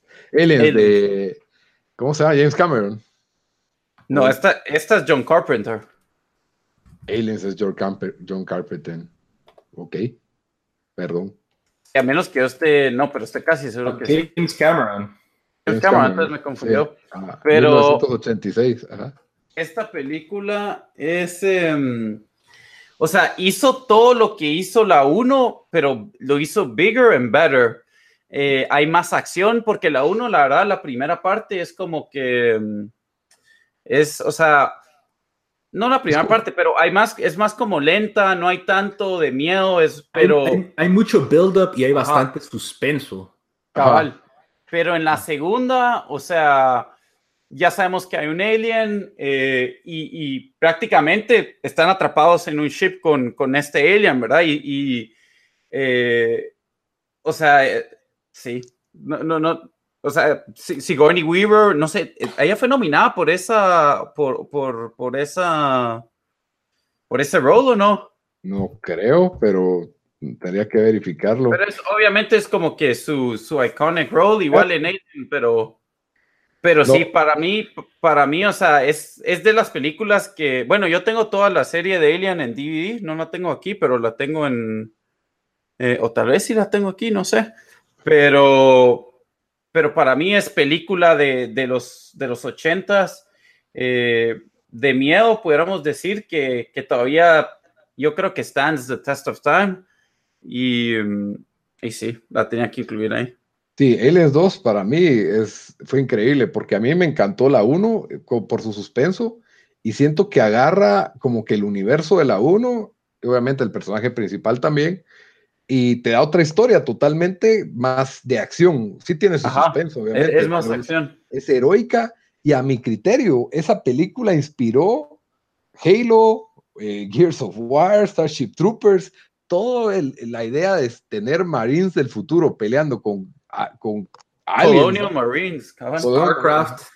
StarCraft, todo eso para mí fue inspirado por, por Aliens. Ahí es donde, donde empieza. Y, y sí, me acuerdo que hay una niñita que sobrevivió de alguna manera, no me acuerdo, una, una nave que, ellos llegan a una nave donde, donde solo una niña había sobrevivido, me acuerdo, algo por el estilo. Que se habían muerto sus papás. Ajá, y como que la adopta Sigourney Weaver y típico que hay un, que hay un robot que es de esos humanos que nadie sabía que era robot, pero este sí para siendo bueno. Eh, me acuerdo que tiene una escena heroica en que creo que queda herido uno de los Marines y agarran la, granada y dejan que el alien los alcance y se estallan para matar al alien. ¿no? O sea, tiene, tiene bastantes escenas memorables y el final donde ella se mete en un traje de robot, ¿verdad? Era, uno, eran como montacargas, así. Era, Ajá, era, para, cargo. Era, parece, ¿cómo se llama ese juego? Titanfall, ¿o no? Algo así, ajá. Algo así, algo así, ajá. Sí, se empieza a pelear con el alien, buenísima, sí, y los efectos mejores que los de la 1. Es, es, la verdadera forma de hacer una secuela. Y yo creo que en los 80 las secuelas sí fueron buenas. Hoy en día ya sabes que la 2 no va a ser tan buena, pero en esa época siento que las secuelas sí, sí se esforzaba en hacerlas bien para mí es, tan, es casi tan buena como la 1, en mi opinión. Todavía me quedo con la 1 por gusto personal, pero. Ah, no, para mí la 2 la, la sí. Es que, como dije, la 2 agarra todo lo que tenía la 1 y lo hace mejor. Incluso ya está, ya, o sea, sí se nota el jump en gráficas de, de 1979 a 1986. Bueno, y el, y el, presupuesto también. Yo sé que son los tonos, dos tonos diferentes. La 1 siento que es más una película de suspenso mientras que la 2 es más un action movie, ya así plenamente. Eh, yo, yo creo que de, Chavito nunca vi la 1, la vi hasta más grande. La que yo vi fue la 2. Ah, ya. No, yo sí vi la 1. Ella recibió Best Actress in a Leading Role, eh, nominee en el 87 por Aliens. Por Aliens, eh, de, de, Oscar. Sí, aquí lo estoy viendo. Ah, ok. Yo, yo creí que había, yo sabía que ella la había nominado por la de Gorilas y por la de Secretaria, no sé qué, pero. Sí, una por Working Girl y Gorillas in the Mist. Ajá, cabal. Ok, muy bien, pero sí, buena Aliens, la verdad es que sí. Número 3. Bueno, esta es la que yo considero la mejor película de mi lista cuando estamos hablando objetivamente de lo que es una, una película en su sentido clásico. Artística y calidad. Artísticamente hablando, es la buena película de Oliver Stone, Bamba, 1986, Platoon. Uh, Lunu, guardátela. ¡Hala, no! ¿Por qué me quitaste el envión? Ay, te tienes que guardar esa. Chucha. Voy a hablar de otra película de Vietnam mejor. Full Metal Jacket. Caso no, bajado, bajado de la moto, listo. Ya, dos. Ya iba. Diálogo ahí. Tenía mi script, es que mi monólogo escrito. te voy a dejar, te voy a arrancar con no, dale, número eh, dos, Bamba. Vamos matando a dos por uno aquí. Bueno, número dos es una película que la acabo de volver a ver porque la pasaron en la tele y para mí sigue siendo así todavía muy buena. Es de 1988, protagonizada por Tom Hanks. No es Big, porque esa fue antes. No, Big, 1988. Ah, ok. El señor Big había sido antes, como Hanks, No, es 88. Sí. Dirigido por Penny Marshall. que básicamente. Overrated. Ajá. ¿Vos crees que la película es overrated, Lito? Mi corazón. Cabal. Yo, yo también, yo estoy. yo, yo, no solo eso, a mí me da algo de miedo la película. No sé por qué me friqueaba. ¿Por qué te da miedo? De niño te daba miedo. Me friqueaba de que como que se convertía en, adulto, en adulto. No sé, tal vez era mi miedo convertirme en adulto. que se quedaba atrapado ahí. Sí, te, te, juro, no sé. No, pero yo siento que esta es una con mucho, es, eh, tiene mucho valor sentimental para mí. Eh, nosotros la teníamos en VHS de niños y, y, a mi mamá le encantaba, entonces la mirábamos bastante. Ah, y a nosotros también nos encantaba porque, o sea, la idea de que ponete, unos tenés 9, 10 años y no, puedes, no te puedes acostar tarde, ¿por qué? Porque tienes que ir al colegio, sos niño, hace caso, sos niño, hace caso. No te puedes subir a la montaña rusa. Ajá, no te puedes subir a la montaña rusa o no puedes comer lo que se te dé la gana. Entonces, todas esas cosas de niño que te dicen que no puedes hacer, en la película Tom Hanks, de repente, después de usar una máquina de, eh, en una feria, ¿cómo es que se llama? Sandor.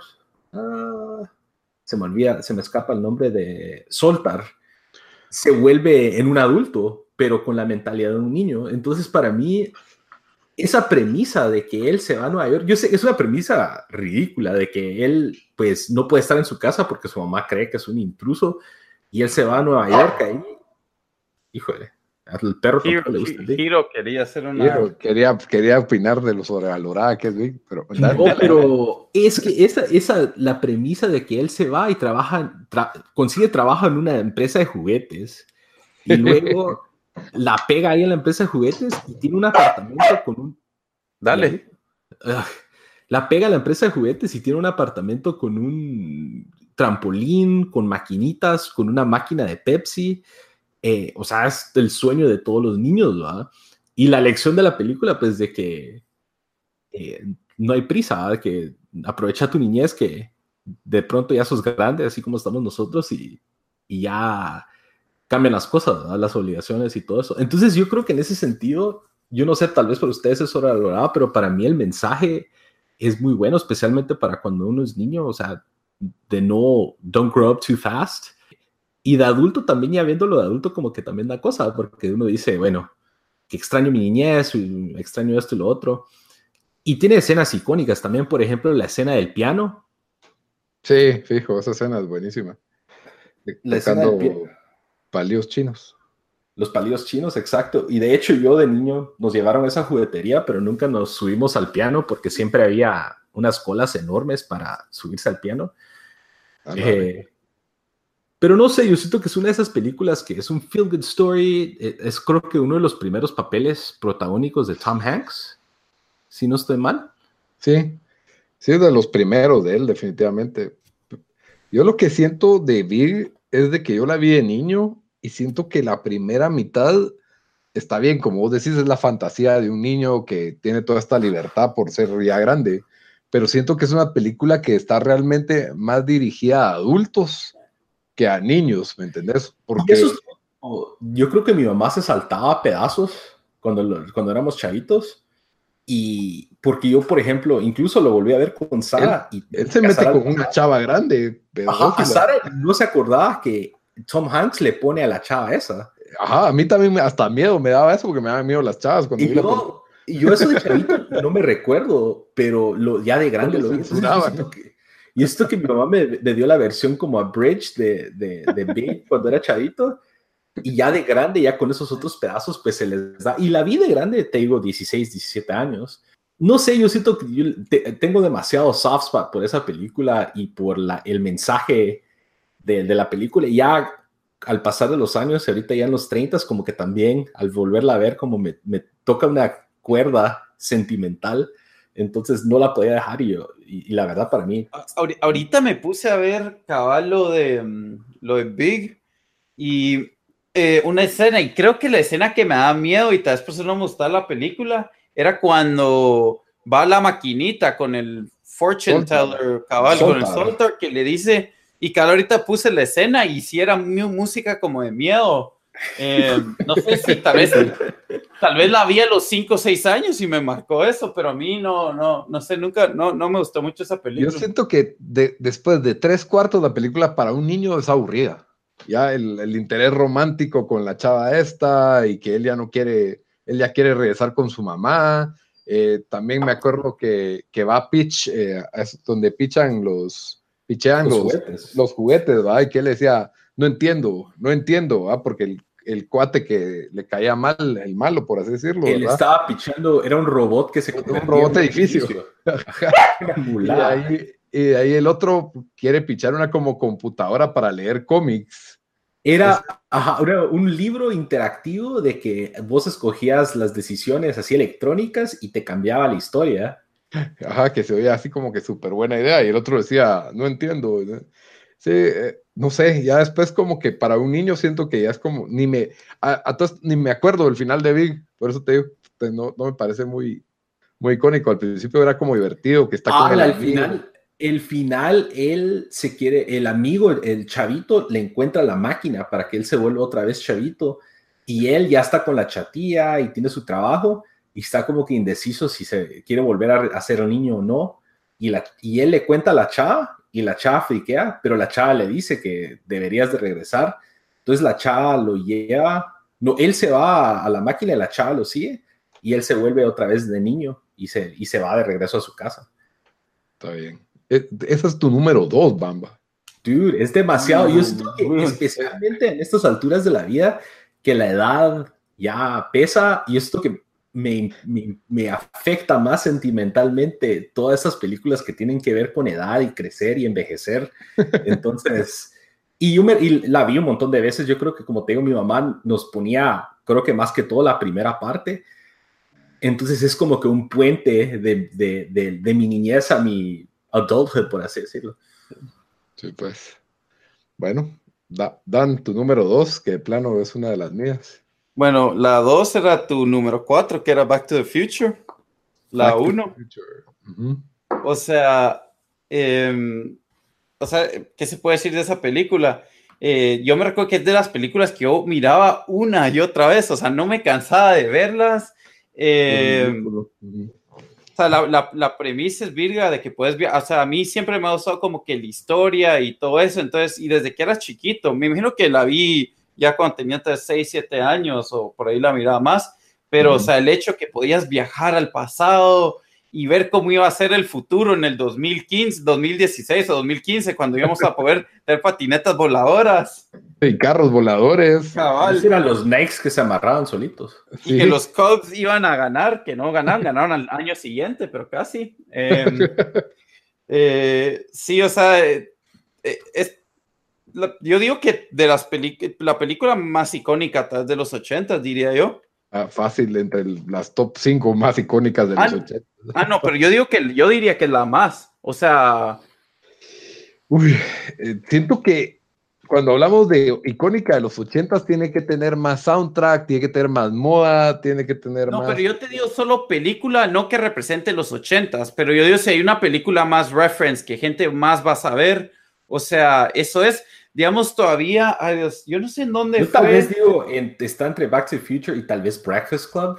No, no. Para mí, Breakfast Club es icónica de los ochentas. Pero, pero, pero Breakfast Club es icónica de lo que era los ochentas. Pero yo te estoy diciendo que hoy en día más gente reconozca la película y que tuvo más, más, eh, o sea, impactó más en pop culture es, es Back to the Future no hay duda. Se hizo franquicia, se hizo franquicia y hubieron secuelas, pero, o sea, yo pienso 80s y es... No, pero yo no, yo no te digo, yo, yo no te, o sea, yo digo cuál fue la película más popular de los 80s, que hoy en día most people would reference as an 80s movie. O sea, yo, sí, ¿cómo se llama el juego? Ay Dios, el de que adivinas qué dice la gente. Ah, ya, ya, ya. ah, eh, no, este, Family Feud. Si en Family Feud preguntarían name and uh, movies from the 80s, número uno sería Back to the Future. Un, número dos o tres, diré, pero. pero, ¿cuál pondrías? Bueno, algunas, pero Star Wars, las primeras fueron en los 70s. La primera, la, segunda ya fue en los 80. Ajá. Breakfast, es que yo sí, sí bueno, pero, no, pero mucha Breakfast Club no, no, no, no, o sea, yo te he puesto que le preguntas a tus sobrinos, ¿sabes Back to the Future? Vas a ver, yo le pregunto a, a mi sobrino Back to the Future vas a ver. Son dos, dos, discusiones diferentes. O sea, yo siento que, Back to the Future fue un blockbuster. Es como Star Wars o Indiana Jones, de que hubo secuelas y franquicia, pero así. Pero por eso dio película de los 80 Pero es que no está, yo no me refería a eso, yo me refería, o sea, que más, que, que, que más reconocía de los 80 Star Wars. Mm, yo digo que es Back to the Future. Bueno, ok, pues eso, eso, eso, será otro podcast. es la más icónica de los ochentas. Porque yo digo, yo no sé, Star Wars se ha vuelto un monstruo que le preguntas a cualquier niño y te saben que son Pero porque, porque todavía hay películas de Star Wars siguen saliendo también eso. Pero es, es una saga de los ochentas. Empezó en los ochentas. Mm, es como. Pero yo creo que a la mayoría de gente le gusta la 4 más. Ah, no, Empire Strikes Back es la más, la más aceptada. Ah, sí. Pero, pero no pienso que es una, ¿cómo te diría? Una película de época, por así ah, decirlo. ah, no, yo estoy de acuerdo. Para eso es Pretty in Pink, eh, Breakfast Club, Pretty Pink o sea, eso es como... Pero... Nadie te va a saber que es Pretty in Pink hoy en día. Tampoco nadie. Es más selecto, es más selecto. O sea, nuestra generación tal vez que se quiso creer así, oh, indie, I mean, indie film buff y, fue a, ver las películas de los 80, 85. A mí me tuvieron que culturizar con eso, ajá. No, fue por pero, cultura pero, pero la mayoría de gente lo ha visto. Yo nunca he visto Sixteen Candles. Ok. Pero bueno, Back to the Future, aparte la dirige Robert Zemeckis, que en los 90 dirigió Forrest Gump, que es de las mejores películas de la historia, en mi opinión.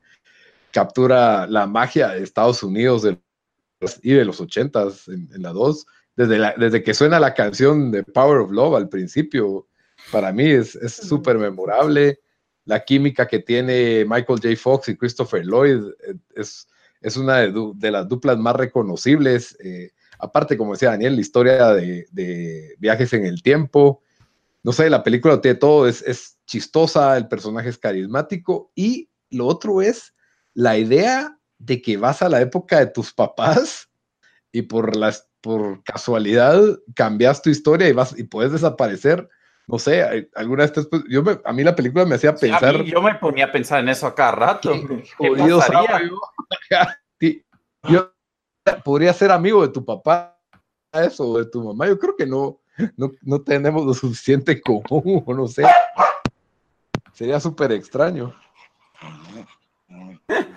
Necesita atención, Hero. Hero, Hero está, quiere opinar. Dice que. Dice Hero que, está alegando que la película más icónica de los 80 es, es Homeward Bound. Es, es de los 90. Ya le dije que es de los 90. Es cuyo. Ah, bueno, no, aguantátela, Hero, aguantátela. American Ninja. No, pero. Jim pero sí Catas, está de acuerdo que, que vi Back to the Future. Es, es, es que hasta el DeLorean fue increíble. La idea de un carro que te eso lleva. te iba a decir, o sea, ¿cómo es posible que hoy en día todavía yo fui aquí a AwesomeCon y lo más seguro lo deben tener por todos los cons que hay, pero, o sea, había cola para tomarse foto con el DeLorean, o sea, Sí, porque ya, ya, ya quebró y ya es un carro extinto, ¿verdad? no, Ready Player One, acá rato hablaba del DeLorean y no sé qué y no sé cuánto. Rick and Morty, que es básicamente eh, Es como una un versión De, twisted de, de Back to the Future. del Doc. Del doc. Ajá. Por cierto, acabo Sánchez. de jugar el, el juego de, de Telltale de Back to the Future. Malísimo, ni lo jueguen. Yo lo tengo, yo lo tengo porque es un Platinum fácil, pero no sé si jugarlo. Yo, yo empecé a jugarlo y sí lo encontré un poco insoportable. Di, es, el, es el peor de, de la serie de, de los Telltale Games, eso sí sé. Sí, y, y sí, yo creo que también te identificas fácil como adolescente con Marty, porque no era aquel, no era el más popular, pero tampoco era el, tampoco era el nerdo. No, y la, y, la, y la escena con, o sea, de la, también de las escenas más famosas de los ochentas es cuando está, cuando toca el guitarra y les dice, I guess you guys aren't ready for this. Y, y, y con la, la guitarra, al, al- se supone que es Chuck Berry o no, yo estoy mal. Creo que sí. No, no sé, pero toca Johnny B. Good. Ajá. Ajá, pero ese, ese es de Chuck Berry, casi seguro. Entonces se supone que él es el, el como ahí, como, ah, y, o sea, como que él fue el que le enseñó a tocar eso. Entonces, es no Chuck sé, ese, Berry. ese- ese tipo de cosas. Y el Sí, tema pero- central de Back to the Future también, buenísimo. Lo de la mamá. No, no, no, el tema, sonora, el tema musical central. Ah, sí, la, la banda sonora, por así decirlo. Ta, ta. Ah, Sí, y ese usaron también el mismo músico, ¿cómo se diría? El mismo músico eh, fue el de Ready Player One, por eso de que oís ruiditos parecidos en Ready Y- Player ahora, y, y también una cosa, esa es una película que, bueno, la verdad no sé, tal vez mucho nostalgia le estoy metiendo esto, pero yo creo que sí stands up hoy, stands the test of time, o sea, porque es, o sea, eso es buena película, ¿verdad? O sea, yo sé, Sí, o sea, es una... sí, eh, eh, por historia sí. Lo que sí es como raro, como decís vos, es como... Va en el 2015, ya estamos en el 2018. y, no, sí. y no, es- y no es así, o como... Ya pasamos ese futuro. Sí, aunque yo creo que alguien cuando vimos 2012 nunca nos creímos que iba a pasar lo de 2012, entonces, sí, no sé. Eh, pero sí, definitivamente creo que si está en la tele te quedas viéndola y la... Sí, esa, esa película sí fue una, que me acuerdo las primeras que, que no me cansaba de verla. Bueno, entonces con eso cerramos Back to the Future, que está en mi, en mi número 4, está en la número 2 de Daniel, y nos vamos a la que es mi número 2, que al opuesto a mi número 3. Esta película no es buena, pero para mí es buenísima y creo que es icónica de los 80s. Representa, representa la Guerra Fría de la mejor manera y a través de, de los ojos de un boxeador. No sé si ya saben cuál es. El Rocky 4. Es la, la mejor película de Rocky, Rocky 4. Dirigida, escrita y protagonizada por Silvestre Stallone. Rocky ¿Y cuál 4 es la mejor Rocky. Eh, concuerdo totalmente. Yo, yo, en los rankings un montón de gente dice eh, la, eh, la 1. Ah, que la es que esa es la que fue nominada al Oscar y obviamente fue la primera, pero la 4 es más estilo. La 4 tiene más presupuesto, la 4 es más exagerada y, tiene creo- los mejores montajes de. Tiene los mejores montajes de la, de la historia. Tiene el, el soundtrack, no solo de la, la banda sonora, sino Burning Heart de Survivor Ah, sí. y Hearts on Fire. Tiene de momentos épicos. O sea, esta película para mí, lo que no tiene de historia, porque, bueno, la historia también es, es buena, ¿verdad? Su mejor, llega un peleador ruso para un- una pelea de exhibición y las cosas se calientan en la sala de prensa, porque Apolo, pues, no se va a dejar intimidar y empieza a bullear un poco a Drago y a su esposa. Y entonces la pelea de exhibición se transforma en, en una verdadera pelea y, y Apolo monta un show cantando Living in America de James Brown. Living in America con James Brown y sale bailando, lo cual probablemente es una mala idea antes de pelear. Entonces no, no fue muy no fue muy profesional de su parte echarse ese dancing antes de, de, una pelea importante, lo cual le cuesta la vida. Y el malo Drago que dice, if he dies, he dies. Y entonces Rocky decide vengarlo en una pelea, pero de vuelta en la Unión Soviética, mm. lo cual no es una verdadera venganza porque no es como que planea matarlo, pero está el orgullo de su país y al mismo tiempo el orgullo de su amigo. Y Rocky pues ya estaba retirado porque ya lo había lastimado bastante Mr. T en la película anterior. Y, no sé, la película está llena de momentos épicos, toda la, su lamentación de haber perdido a su amigo Apolo, el, entrenamiento en la nieve, mientras que Drago le está inyectando esteroides y usando pesas electrónicas. Rocky está ayudando a un leñador. Bueno, la película te muestra lo mejor de la, eh, te muestra una caricatura de la Guerra Fría en que los rusos están usando toda su tecnología y obviamente Estados Unidos lo pintan como un underdog y Stallone está usando métodos rústicos de entrenamiento y ayuda a un leñador en la nieve y también carga una carreta y lo ves ahí entrenando con lazos y con una, esas cosas que le ponen a los bueyes para arar los, campos. Eh, no sé, para mí la película es icónica, tiene increíble soundtrack, tiene una trama con corazón, cuando la esposa decide llegar a verlo a pelear a Rusia y, y la pelea final que es totalmente épica, ¿verdad? Que es ver a Stallone 13 rounds recibiendo recibiendo golpes hasta que, nunca lo van a votar y nunca se cae, hasta que en el quinceavo pues voltea, voltea la tortilla y le, le gana a Iván Drago y da un discurso épico de cómo, cómo es mejor que se pelee él uno contra uno a que se mueran millones en una guerra. Tiene, tiene un mensaje de paz y, la película es tan buena que hasta le hicieron un 30 for 30 que, que de como cinco minutos, que es increíble que lo narra que, habla de esta película como que si realmente hubiera ocurrido, de cómo hasta los rusos le pararon aplaudiendo a Rocky al final de la pelea. Entonces, no sé, yo, yo esta película la he visto 98 veces desde que salió, entonces la alto en mi lista. La verdad es que es bien buena. Yo nunca he sido mucho de ir al gym, pero la época que sí estuve yendo consistentemente al gym, estaba escuchando bastante el soundtrack de Rocky 4 porque no, te, no hay nada más como que, que te pompee que estar escuchando lo mismo que escuchó, que, que sonó en el montage de Rocky cuando él está entrenando en la nieve. Eh, también la de la escena después de que matan a Apolo, que Rocky se sube a su Lamborghini y empieza No Easy Way Out. Ah, sí, cierto. No Easy Way Out, ajá. Clásica. Y la banda sonora también, esa de War de Vince Dicola también, la, que es la que ponen cuando están ya en la pelea.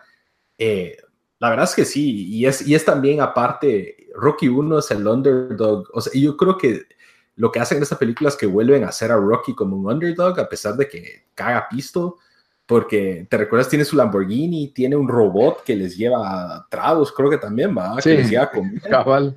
O sea, está viviendo en la opulencia y él que tiene que regresar a basics cuando se va a entrenar a Rusia y a entrenar como que como los pobres, ¿verdad? Para sí, a pintar como un underdog. Ah, sí, él sale el retiro para, para vengar a Apolo. La verdad es que sí, es, es icónica. Para mí es, es, mi favorita película de Rocky. Tiene hasta el estilo, la, la, son Estados Unidos, los, los guantes de colores, no sé. La, la introducción de Apolo entrando al ring, la introducción de Drago entrando al ring. Eh, me encanta la manager de, de, Drago también, una rusa con el pelo corto así para atrás. creo que era la esposa. Ajá. Ah, sí, la esposa también. Eran como que el estereotipo de, de, de, lo que es un ruso. Ajá, un ruso villano, porque salen hasta fumando. Cuando, cuando le pegan a Apolo hasta se ríen, va, así todos malvados. Muy bien. Sí, yo, yo, me quedé callado porque la verdad creo que las de Rocky, parte de la primera, ves la segunda, pero son un poco, poco overrated. Uh, Ya vas, ya vas. no tenés corazón, va. Número uno, Bamba, ¿qué nos tenés? Bueno, este ya Dan la había mencionado y es otra también que es por mucho, mucha nostalgia esta película. Eh, ah, pero es una sólida, sólida película. Ah, es buenísima, es buenísima. Es eh, dirigida por John Landis de 1988, que es Coming to America. Esta es uno. Ese es mi número uno. Vos, yo cuando vivía en Nueva York, esta era otra de las películas que pasaban, te lo juro que casi que cada fin de semana en la tele. McDowell. Y, nosotros, como no teníamos cable, como no teníamos cable, la mirábamos siempre. Y con Jason, eh, yo decía que yo era Eddie Murphy, él decía que era Arsenio Hall, porque back in the day, Arsenio Hall también era, era así cool. Tenía su programa de, de entrevistas, así su late night show. Y pues eh, para los que no la han visto, película que se trata de Eddie Murphy, es un príncipe del reino inventado de Zamunda, que queda a la par de, ¿cuál es el de Black Panther? Wakanda. Eh, y él está, pues obviamente vive como rey, pues como príncipe, y le tienen un matrimonio arreglado, y él logra convencer al papá, que es James Earl Jones, que es otro actorazo, a, a que lo deje como que ir por un mes por el mundo a básicamente a divertirse, Pero no, no era encontrar a su esposa. No, e, el, el, papá, bueno, Eddie Murphy, él quiere ir a encontrar a su esposa, pero él, bajo el engaño de que él se quiere ir a ah, divertir, es que el papá lo deja irse.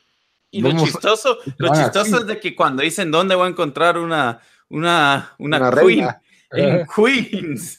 Tiran la ficha, es que tiran una ficha entre Arsenio Hall le dice Los Ángeles o Nueva York, tiran la ficha en Nueva York entonces, con una lupa está viendo Arsenio Hall, ¿dónde podremos encontrar una, una, una reina?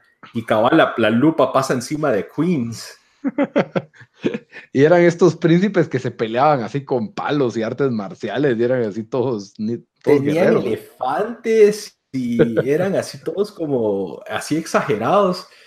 Y no sé, para mí, yo, esta sí creo que es de, las, de mi top 5 es la que más veces he visto. Creo que la he visto como dos veces en lo que va del año y la vi eh, cuando el año pasado cuando fui a Rusia, estaba en el avión, la vi yendo a Rusia y regresando de Rusia, vi Coming to America. a la que engasado. Pues es que yo, si está en la tele, la, tengo que ver y me de, memoria me sé pedazos. Y Sara le gusta, pero tampoco la vio tanto como yo. Pero es, que, en este es lo que sale Soul Glow. Ajá, Soul Glow, que es el, el, el chatío, que es el novio de la, de la que el love interest de, el papá quería que se casara con, con, con, ella hasta que se entera que el otro era rey o que iba a ser rey y ahí, ahí como que le peló completamente, me recuerdo. es que el papá era todo interesado.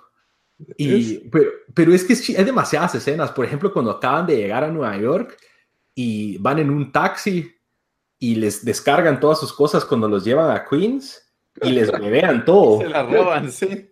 Entonces de ahí entran una peluquería y en la peluquería los personajes son oh, Eddie Murphy y Arsenio Hall disfrazados. Yo eso es lo que iba a decir, o sea, ahí es Eddie Murphy, si no estoy mal, está haciendo tres diferentes papeles porque él es... es le encanta a él.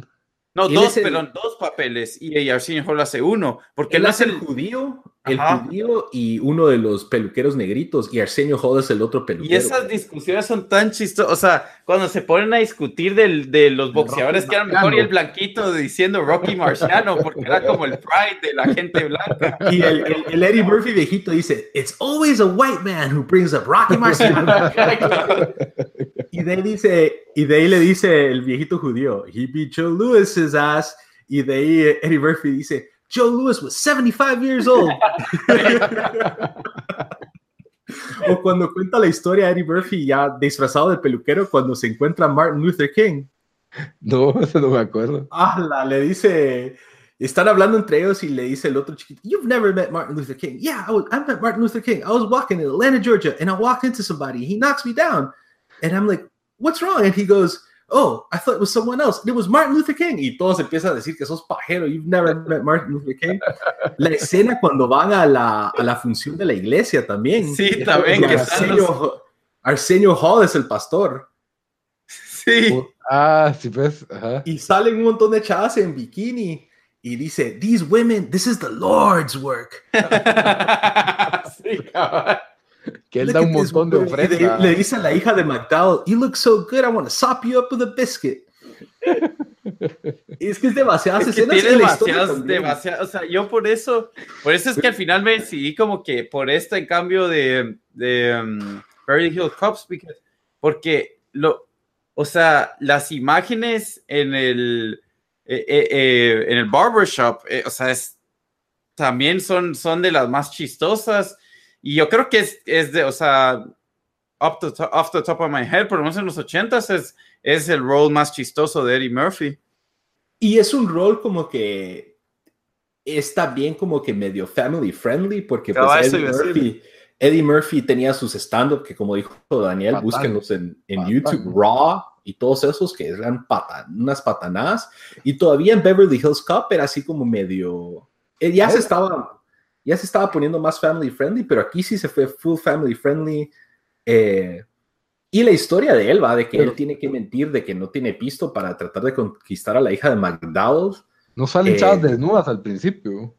Sí, son los que lo bañan. Ajá, yo por eso me acuerdo que no era tan family friendly. Pero esa la pasaba en la tele en, Nueva York y siempre quitaban esa escena. Yo nunca vi esa escena ah. hasta que la vi de adolescente o de... la ah, ok, sí, pues.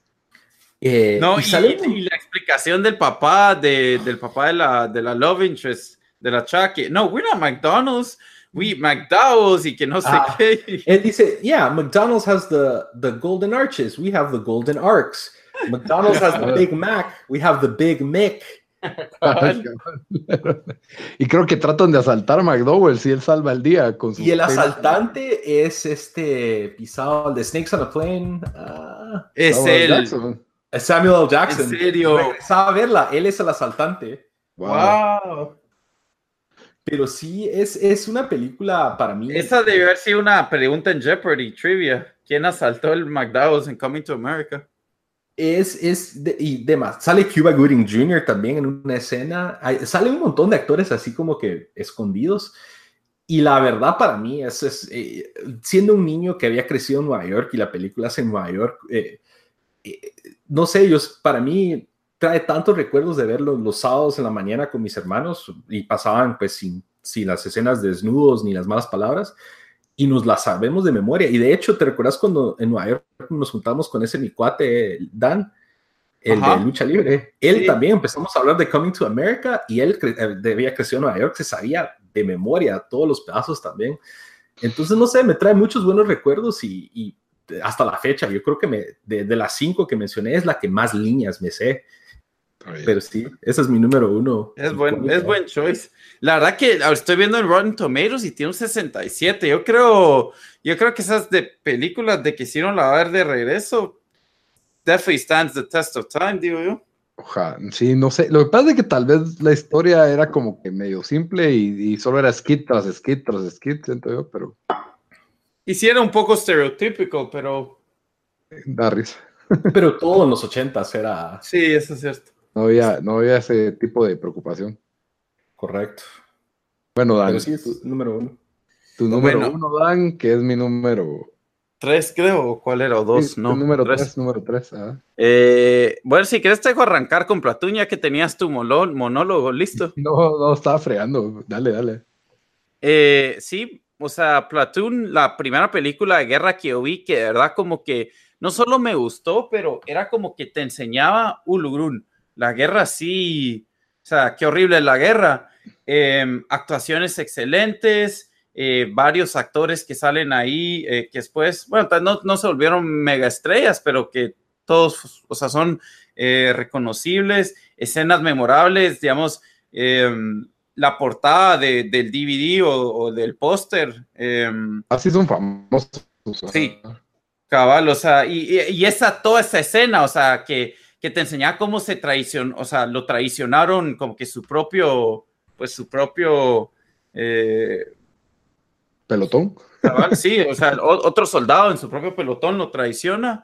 Em, la escena cuando el tipo se, se eh, ay Dios, ¿quién es el actor que después salió en Scrubs? que es el que sale ahí?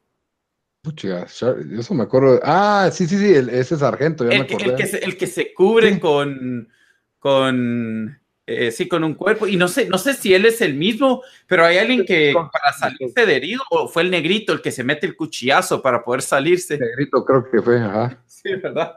o sea, y, y, también lo que te o sea, la escena donde los, eh, donde los, eh, iba a decir coreanos, los vietnamitas iban a tomar, la, el Vietcong iba a tomar la base y cabal hay un soldado gordito que le grita, hey vos, no sé qué, no sé qué, y solo le meten el, el cuchillazo con el rifle.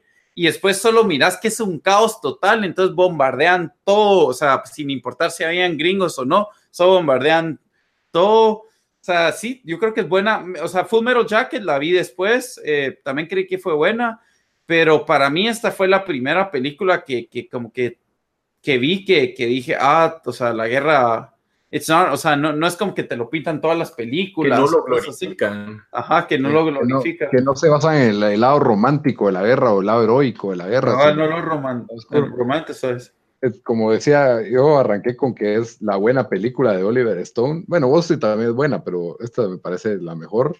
Él ha hecho otras buenas como Natural Born Killers y JFK. Eh, pero para mí esta es la mejor. Esta película fue nominada a cuatro Oscars y ganó como mejor película en su año. Fue la mejor película de su año. Sale Charlie Sheen como protagonista, un joven Charlie Sheen, después de haber hecho Lucas. Y, cabal, él es el joven idealista que decide no enlistar, no ir a la universidad por enlistarse voluntariamente a Vietnam, lo que hoy conocemos como un retrasado. o sea, en retrospectiva era, es una estupidez la, la idea de ir a ese, a ese, infierno que fue esa guerra. Y mm, obviamente él no tenía noción de lo que estaba haciendo y, y se ve en medio de dos sargentos, básicamente, un sargento que no que, está seguro que estos estos en una aldea tienen, están ayudando al Vietcong y otro le dice, no, Willem Dafoe es el otro sargento, que, lo, que también estuvo nominado al Oscar como mejor actor de reparto, igual que Berenger, que es el otro sargento del malo. Mm. Y básicamente se hace una guerra civil entre el, entre el pelotón, ¿verdad? y el, dilema de los abusos de guerra, que él mira como, creo que tortura, le dispara a, un, a uno que era sordito, Sí. No sé si te acuerdas, esa escena es horrible. Para mí fue choqueante la primera vez que la vi. Ver a alguien, o sea, torturar a alguien de esa forma, a mí me, me dejó bastante marcado. Y no solo para mí, Platoon, con la excepción del soldado Ryan, creo que Platoon resalta en una época donde salieron, en los 80 donde salieron fácil cinco buenas películas de Vietnam. Eh, The Deer Hunter, Full Metal Jacket, Apocalypse Now, Casualties of War. solo, la verdad que sí, las cinco. Hamburger. Son, son cinco que, que, son, que son muy buenas, con muy buenos actores. Y para mí esta es la mejor porque siento que no trata tanto, siento que muchas se enfocan en lo que fueron los efectos después de la guerra y no tanto en la guerra en sí. Y siento que Platoon amarra las dos cosas, ¿verdad? El, el lado oscuro de esta guerra. Y, y, ahorita que me puse a ver el documental de Ken Burns de Vietnam War, que la verdad es una obra maestra porque me creí que me iba a aburrir y ya, ya voy por el segundo episodio. Todo lo que hace Ken Burns es una obra maestra. Ese tipo sí es el mejor documentarian de nuestros tiempos, pero...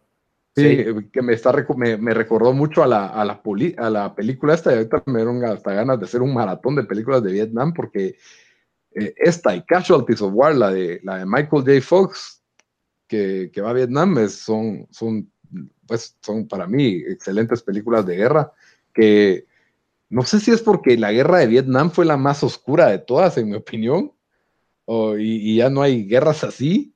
Y es la que de la que menos se habla porque a Estados Unidos no le fue muy bien. No, la, no, esa es, no, la de Corea se habla menos que la de Vietnam. es la guerra olvidada, es la guerra olvidada de Corea, ajá. Pero probablemente porque fue una que en tres años, pues, en cambio Vietnam. Pero, ajá. También lo, con lo de Vietnam, lo que sí pasó es de que muchos de esos soldados que regresaron a los Estados Unidos, los, o sea, no los trataron bien, los trataron como, o sea, fueron, no fueron bien recibidos y, pues eso eh, influyó bastante en cómo, pues, eh, en lo que les afectó a los soldados y en cómo se vio la guerra conforme pasaron los años. Sí, es la, la oscuridad de la guerra, que creo que es lo que han tenido todas las guerras de, hoy, en adelante, que son cuestionables los motivos de las guerras. Muy bien, Dan. Buen, buen número uno. Bueno, mi número uno, obviamente ya todos saben cuál es. Es la obra maestra de, de, no un genio, sino dos genios, George Lucas y Steven Spielberg, los dos juntos para hacer una película increíble. Es eh, Raiders of the Lost Ark, Los Cazadores del Arca Perdida. Eh, esta película fue nominada a nueve Oscars, cuando los Oscars sí nominaban películas que la gente iba a ver al cine. Ganó cinco de ellos, pero sí está nominada como mejor director y mejor película. Wow, yo no sabía que fue nominado. Y no, no, eh, o sea, hoy en día la mirás y crees que fue un blockbuster de su época, pero tenía otra calidad que no tienen los blockbusters de hoy en día. Eh, fue, fue el papel junto a Han Solo que lanzó al estrellato a Harrison Ford. El escritor de Indiana Jones es el mismo escritor de Empire Strikes Back. Entonces yo creo que la película pues tiene un tono de, calidad superior a la que tiene a la que tienen las típicas películas de acción, de, típico blockbuster, y al mismo tiempo fue icónica porque creo que un montón de películas han tratado de imitar el, el, sentimiento que dejó Indiana Jones, o por lo menos, o videojuegos también. Uncharted, Tomb Raider, eh, las minas de, del rey Salomón, si alguien sabe de lo que estoy hablando, los felicito por cultos. Alan Porter, Cabal. Cabal. Es, es, una película, todas son como un, una imitación de, de, Indiana Jones. Y yo siento que, primero, la, la historia es, un, es una herramienta, no, no es una gran historia, pero era sobre el, el arca de la alianza que es mencionado en la Biblia, que para un niño como yo, el arca de la alianza es tan real como el carro que tengo allá afuera. Entonces, eh, en ese entonces, para mí, sí se estaban jugando un, verdadero artefacto sagrado, por así decirlo. Y la idea de, de, de, Indiana Jones compitiendo contra los nazis por, por agarrarlo, pero yo siento que lo que es cautivante de Indiana Jones es de que, bueno, no solo Harrison Ford es eh, carismático, el, personaje es bastante carismático, sino que el tipo es bastante relacionable. O sea, obviamente es un tipo masculino, pero no es aquel tipo frío y calculador, no es James Bond que no se despeina eh, ni, y sabe lo que está haciendo como un profesional. Tampoco cabía en el estereotipo de héroe de los ochentas como Schwarzenegger o Stallone que tenían aquellos supermúsculos, ¿verdad? Entonces, eh, eso es lo que lo hacía más relacionable. Incluso eh, hoy estaba viendo una de las escenas en que se llevan el arca en un camión y él dice, bueno, ustedes vayan a conseguir un transporte para irnos para allá y yo me voy a encargar de ir tras el arca. ¿Y cómo vas a hacer eso? No sé, estoy improvisando, ¿verdad? Y obviamente se sube en un caballo y se tira el caballo a un camión. Los, los, los dobles de riesgo, las tomas son increíbles para mí. Y eso es algo que siempre he admirado mucho cuando se hacían escenas de acción sin efectos a computadora, sin pantallas verdes, eh, el realismo que le da y, lo bien que se mira en esta película cuando se está peleando encima de, encima de estos camiones, la escena, la primera escena que es icónica y cuando tiene que poner el peso y quitar el ídolo para salir corriendo, pero igual viene una piedra gigante detrás de él y pasar todas estas trampas. Al día de hoy, todavía en, el parque de Disney hay un show de dobles de riesgo sobre lo que es Indiana Jones. Y para mí realmente es la película que creo que más veces he visto en mi vida.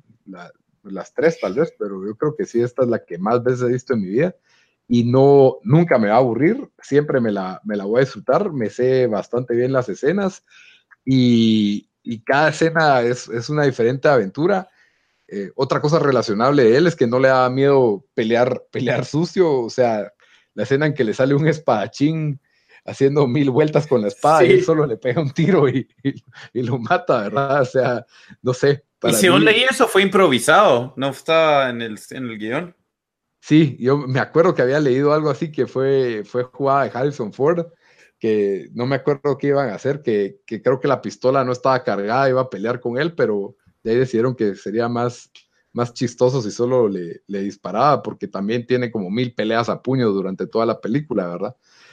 Pero sí, para mí Indiana Jones, y, y lo otro es que fue un éxito en los ochentas, cuando siento que en los ochentas había una, un espíritu como que de, rebel de que ya el punk era más mainstream, el glam estaba metido en el rock and roll, el metal empezaba su auge, y este era un héroe totalmente, pues, no era, no era ese tipo de héroe, ¿verdad? Entonces, creo que por eso le gustó a niños, a jóvenes y adultos.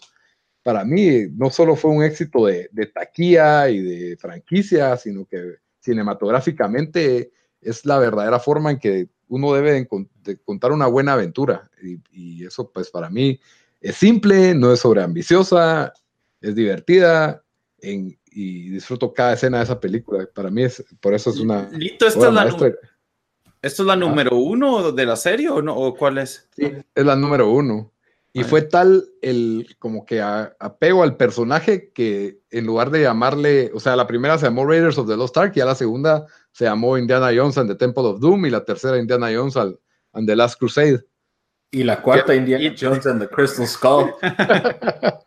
Pero es como que si eh, Luke Skywalker and the Empire Strikes Back, ¿verdad? No, no pasó eso, o sea, Indiana Jones sí fue, tuvo otra fuerza, ¿verdad?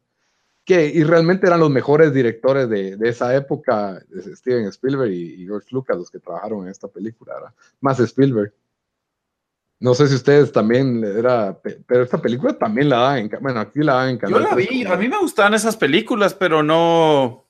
No, a mi nivel de engace. Cabal, que vos sí siempre andabas engasado desde chiquito con con Indiana Jones. Yo me acuerdo que yo soy Superman, yo soy Spider-Man, yo soy Batman, yo soy Indiana Jones.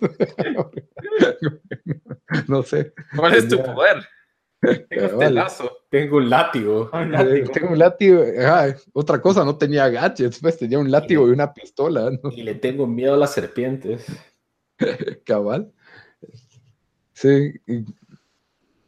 Pero bueno, no sé, con eso terminamos nuestro top 5 de las mejores películas de los 80s. Hubo de todo un poco. Creo que la que más Oscars ganados tuvo fue Platoon. Bamba le dio el número uno a una comedia y yo a Indiana Jones, cada quien con, con su tono. Y ya saben que pueden comentarnos en las redes sociales cuáles son sus cinco favoritas de los 80s. Espero que les haya gustado el tema de hoy.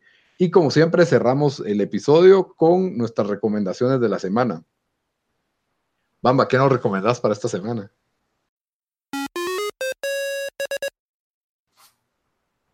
Bueno, yo les recomiendo una película chilena. De los ochentas. No, no es de los ochentas. Eh, es una película, es una comedia chilena del 2004 que se llama Promedio Rojo. Ah, ya sé cuál.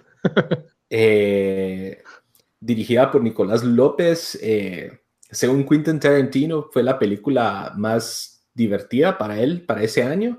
Y creo que Kevin Smith también habló muy bien de esta película. Eh, básicamente se trata, de otra película así de adolescentes de colegio, pero es de un chavito de 17 años que es gordo, desadaptado, así recha, pero es fan de los cómics. Entonces se trata de él y sus amigos que también son rechas. Ajá. Él, él se enamora de una chava que acaba de entrar a su colegio que es española, pero que pues obviamente va, la chava es bien bonita y él, y, entonces el chavo como que más popular le, está tirando la onda y él pues, la película se trata de que él se pasa fantaseando con ella, de ahí como que logra ahí medio casaquear y pasa un montón de cosas, al mismo tiempo él tiene como que sus daydreams de, del cómic que él se está, que él escribe, que se llama La extraña obesidad del ser, que es un superhéroe gordo. Eh, la verdad es muy buena y de, de, las películas en español que más me han gustado los últimos ¿qué? 15, 20 años. Eh, la verdad, muy recomendada. No sé dónde la pueden encontrar hoy en día, pero por ahí me imagino yo si buscan en internet y me dan vueltas suficientes piedras, la encuentran. de las películas extranjeras a veces eh, cuesta encontrarlas en internet, pero sí, buena película, chistosa. Me acuerdo que me dice, que dice, ella tiene una voz sensual, habla igual que todas las de porno. Las de porno. porque las de porno son españolas, le dice el otro, obviamente, porque todas las porno que le haces. Dan tu recomendación de la semana. Va, mi recomendación, como hablamos eh, películas de los ochentas, voy a recomendar una de los noventas. okay. Pero se llama, eh, esta se llama Kids. Uh, eh, buenísima. Sí, es una película. No la vi. Yo no, nunca la has visto, Lito.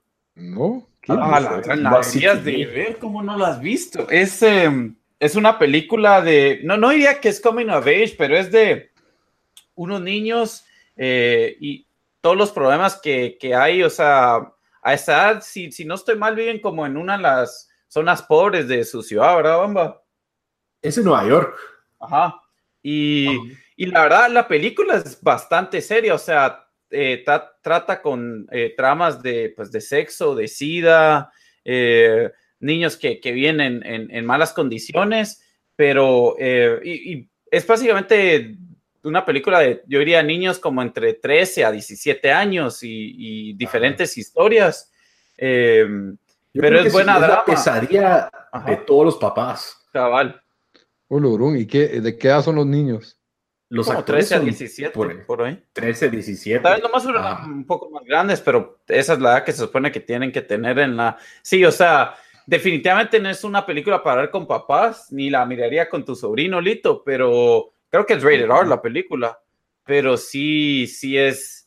O sea, y siento que es una película em, bastante, o sea, que te enseña cómo eran los 90, siento yo.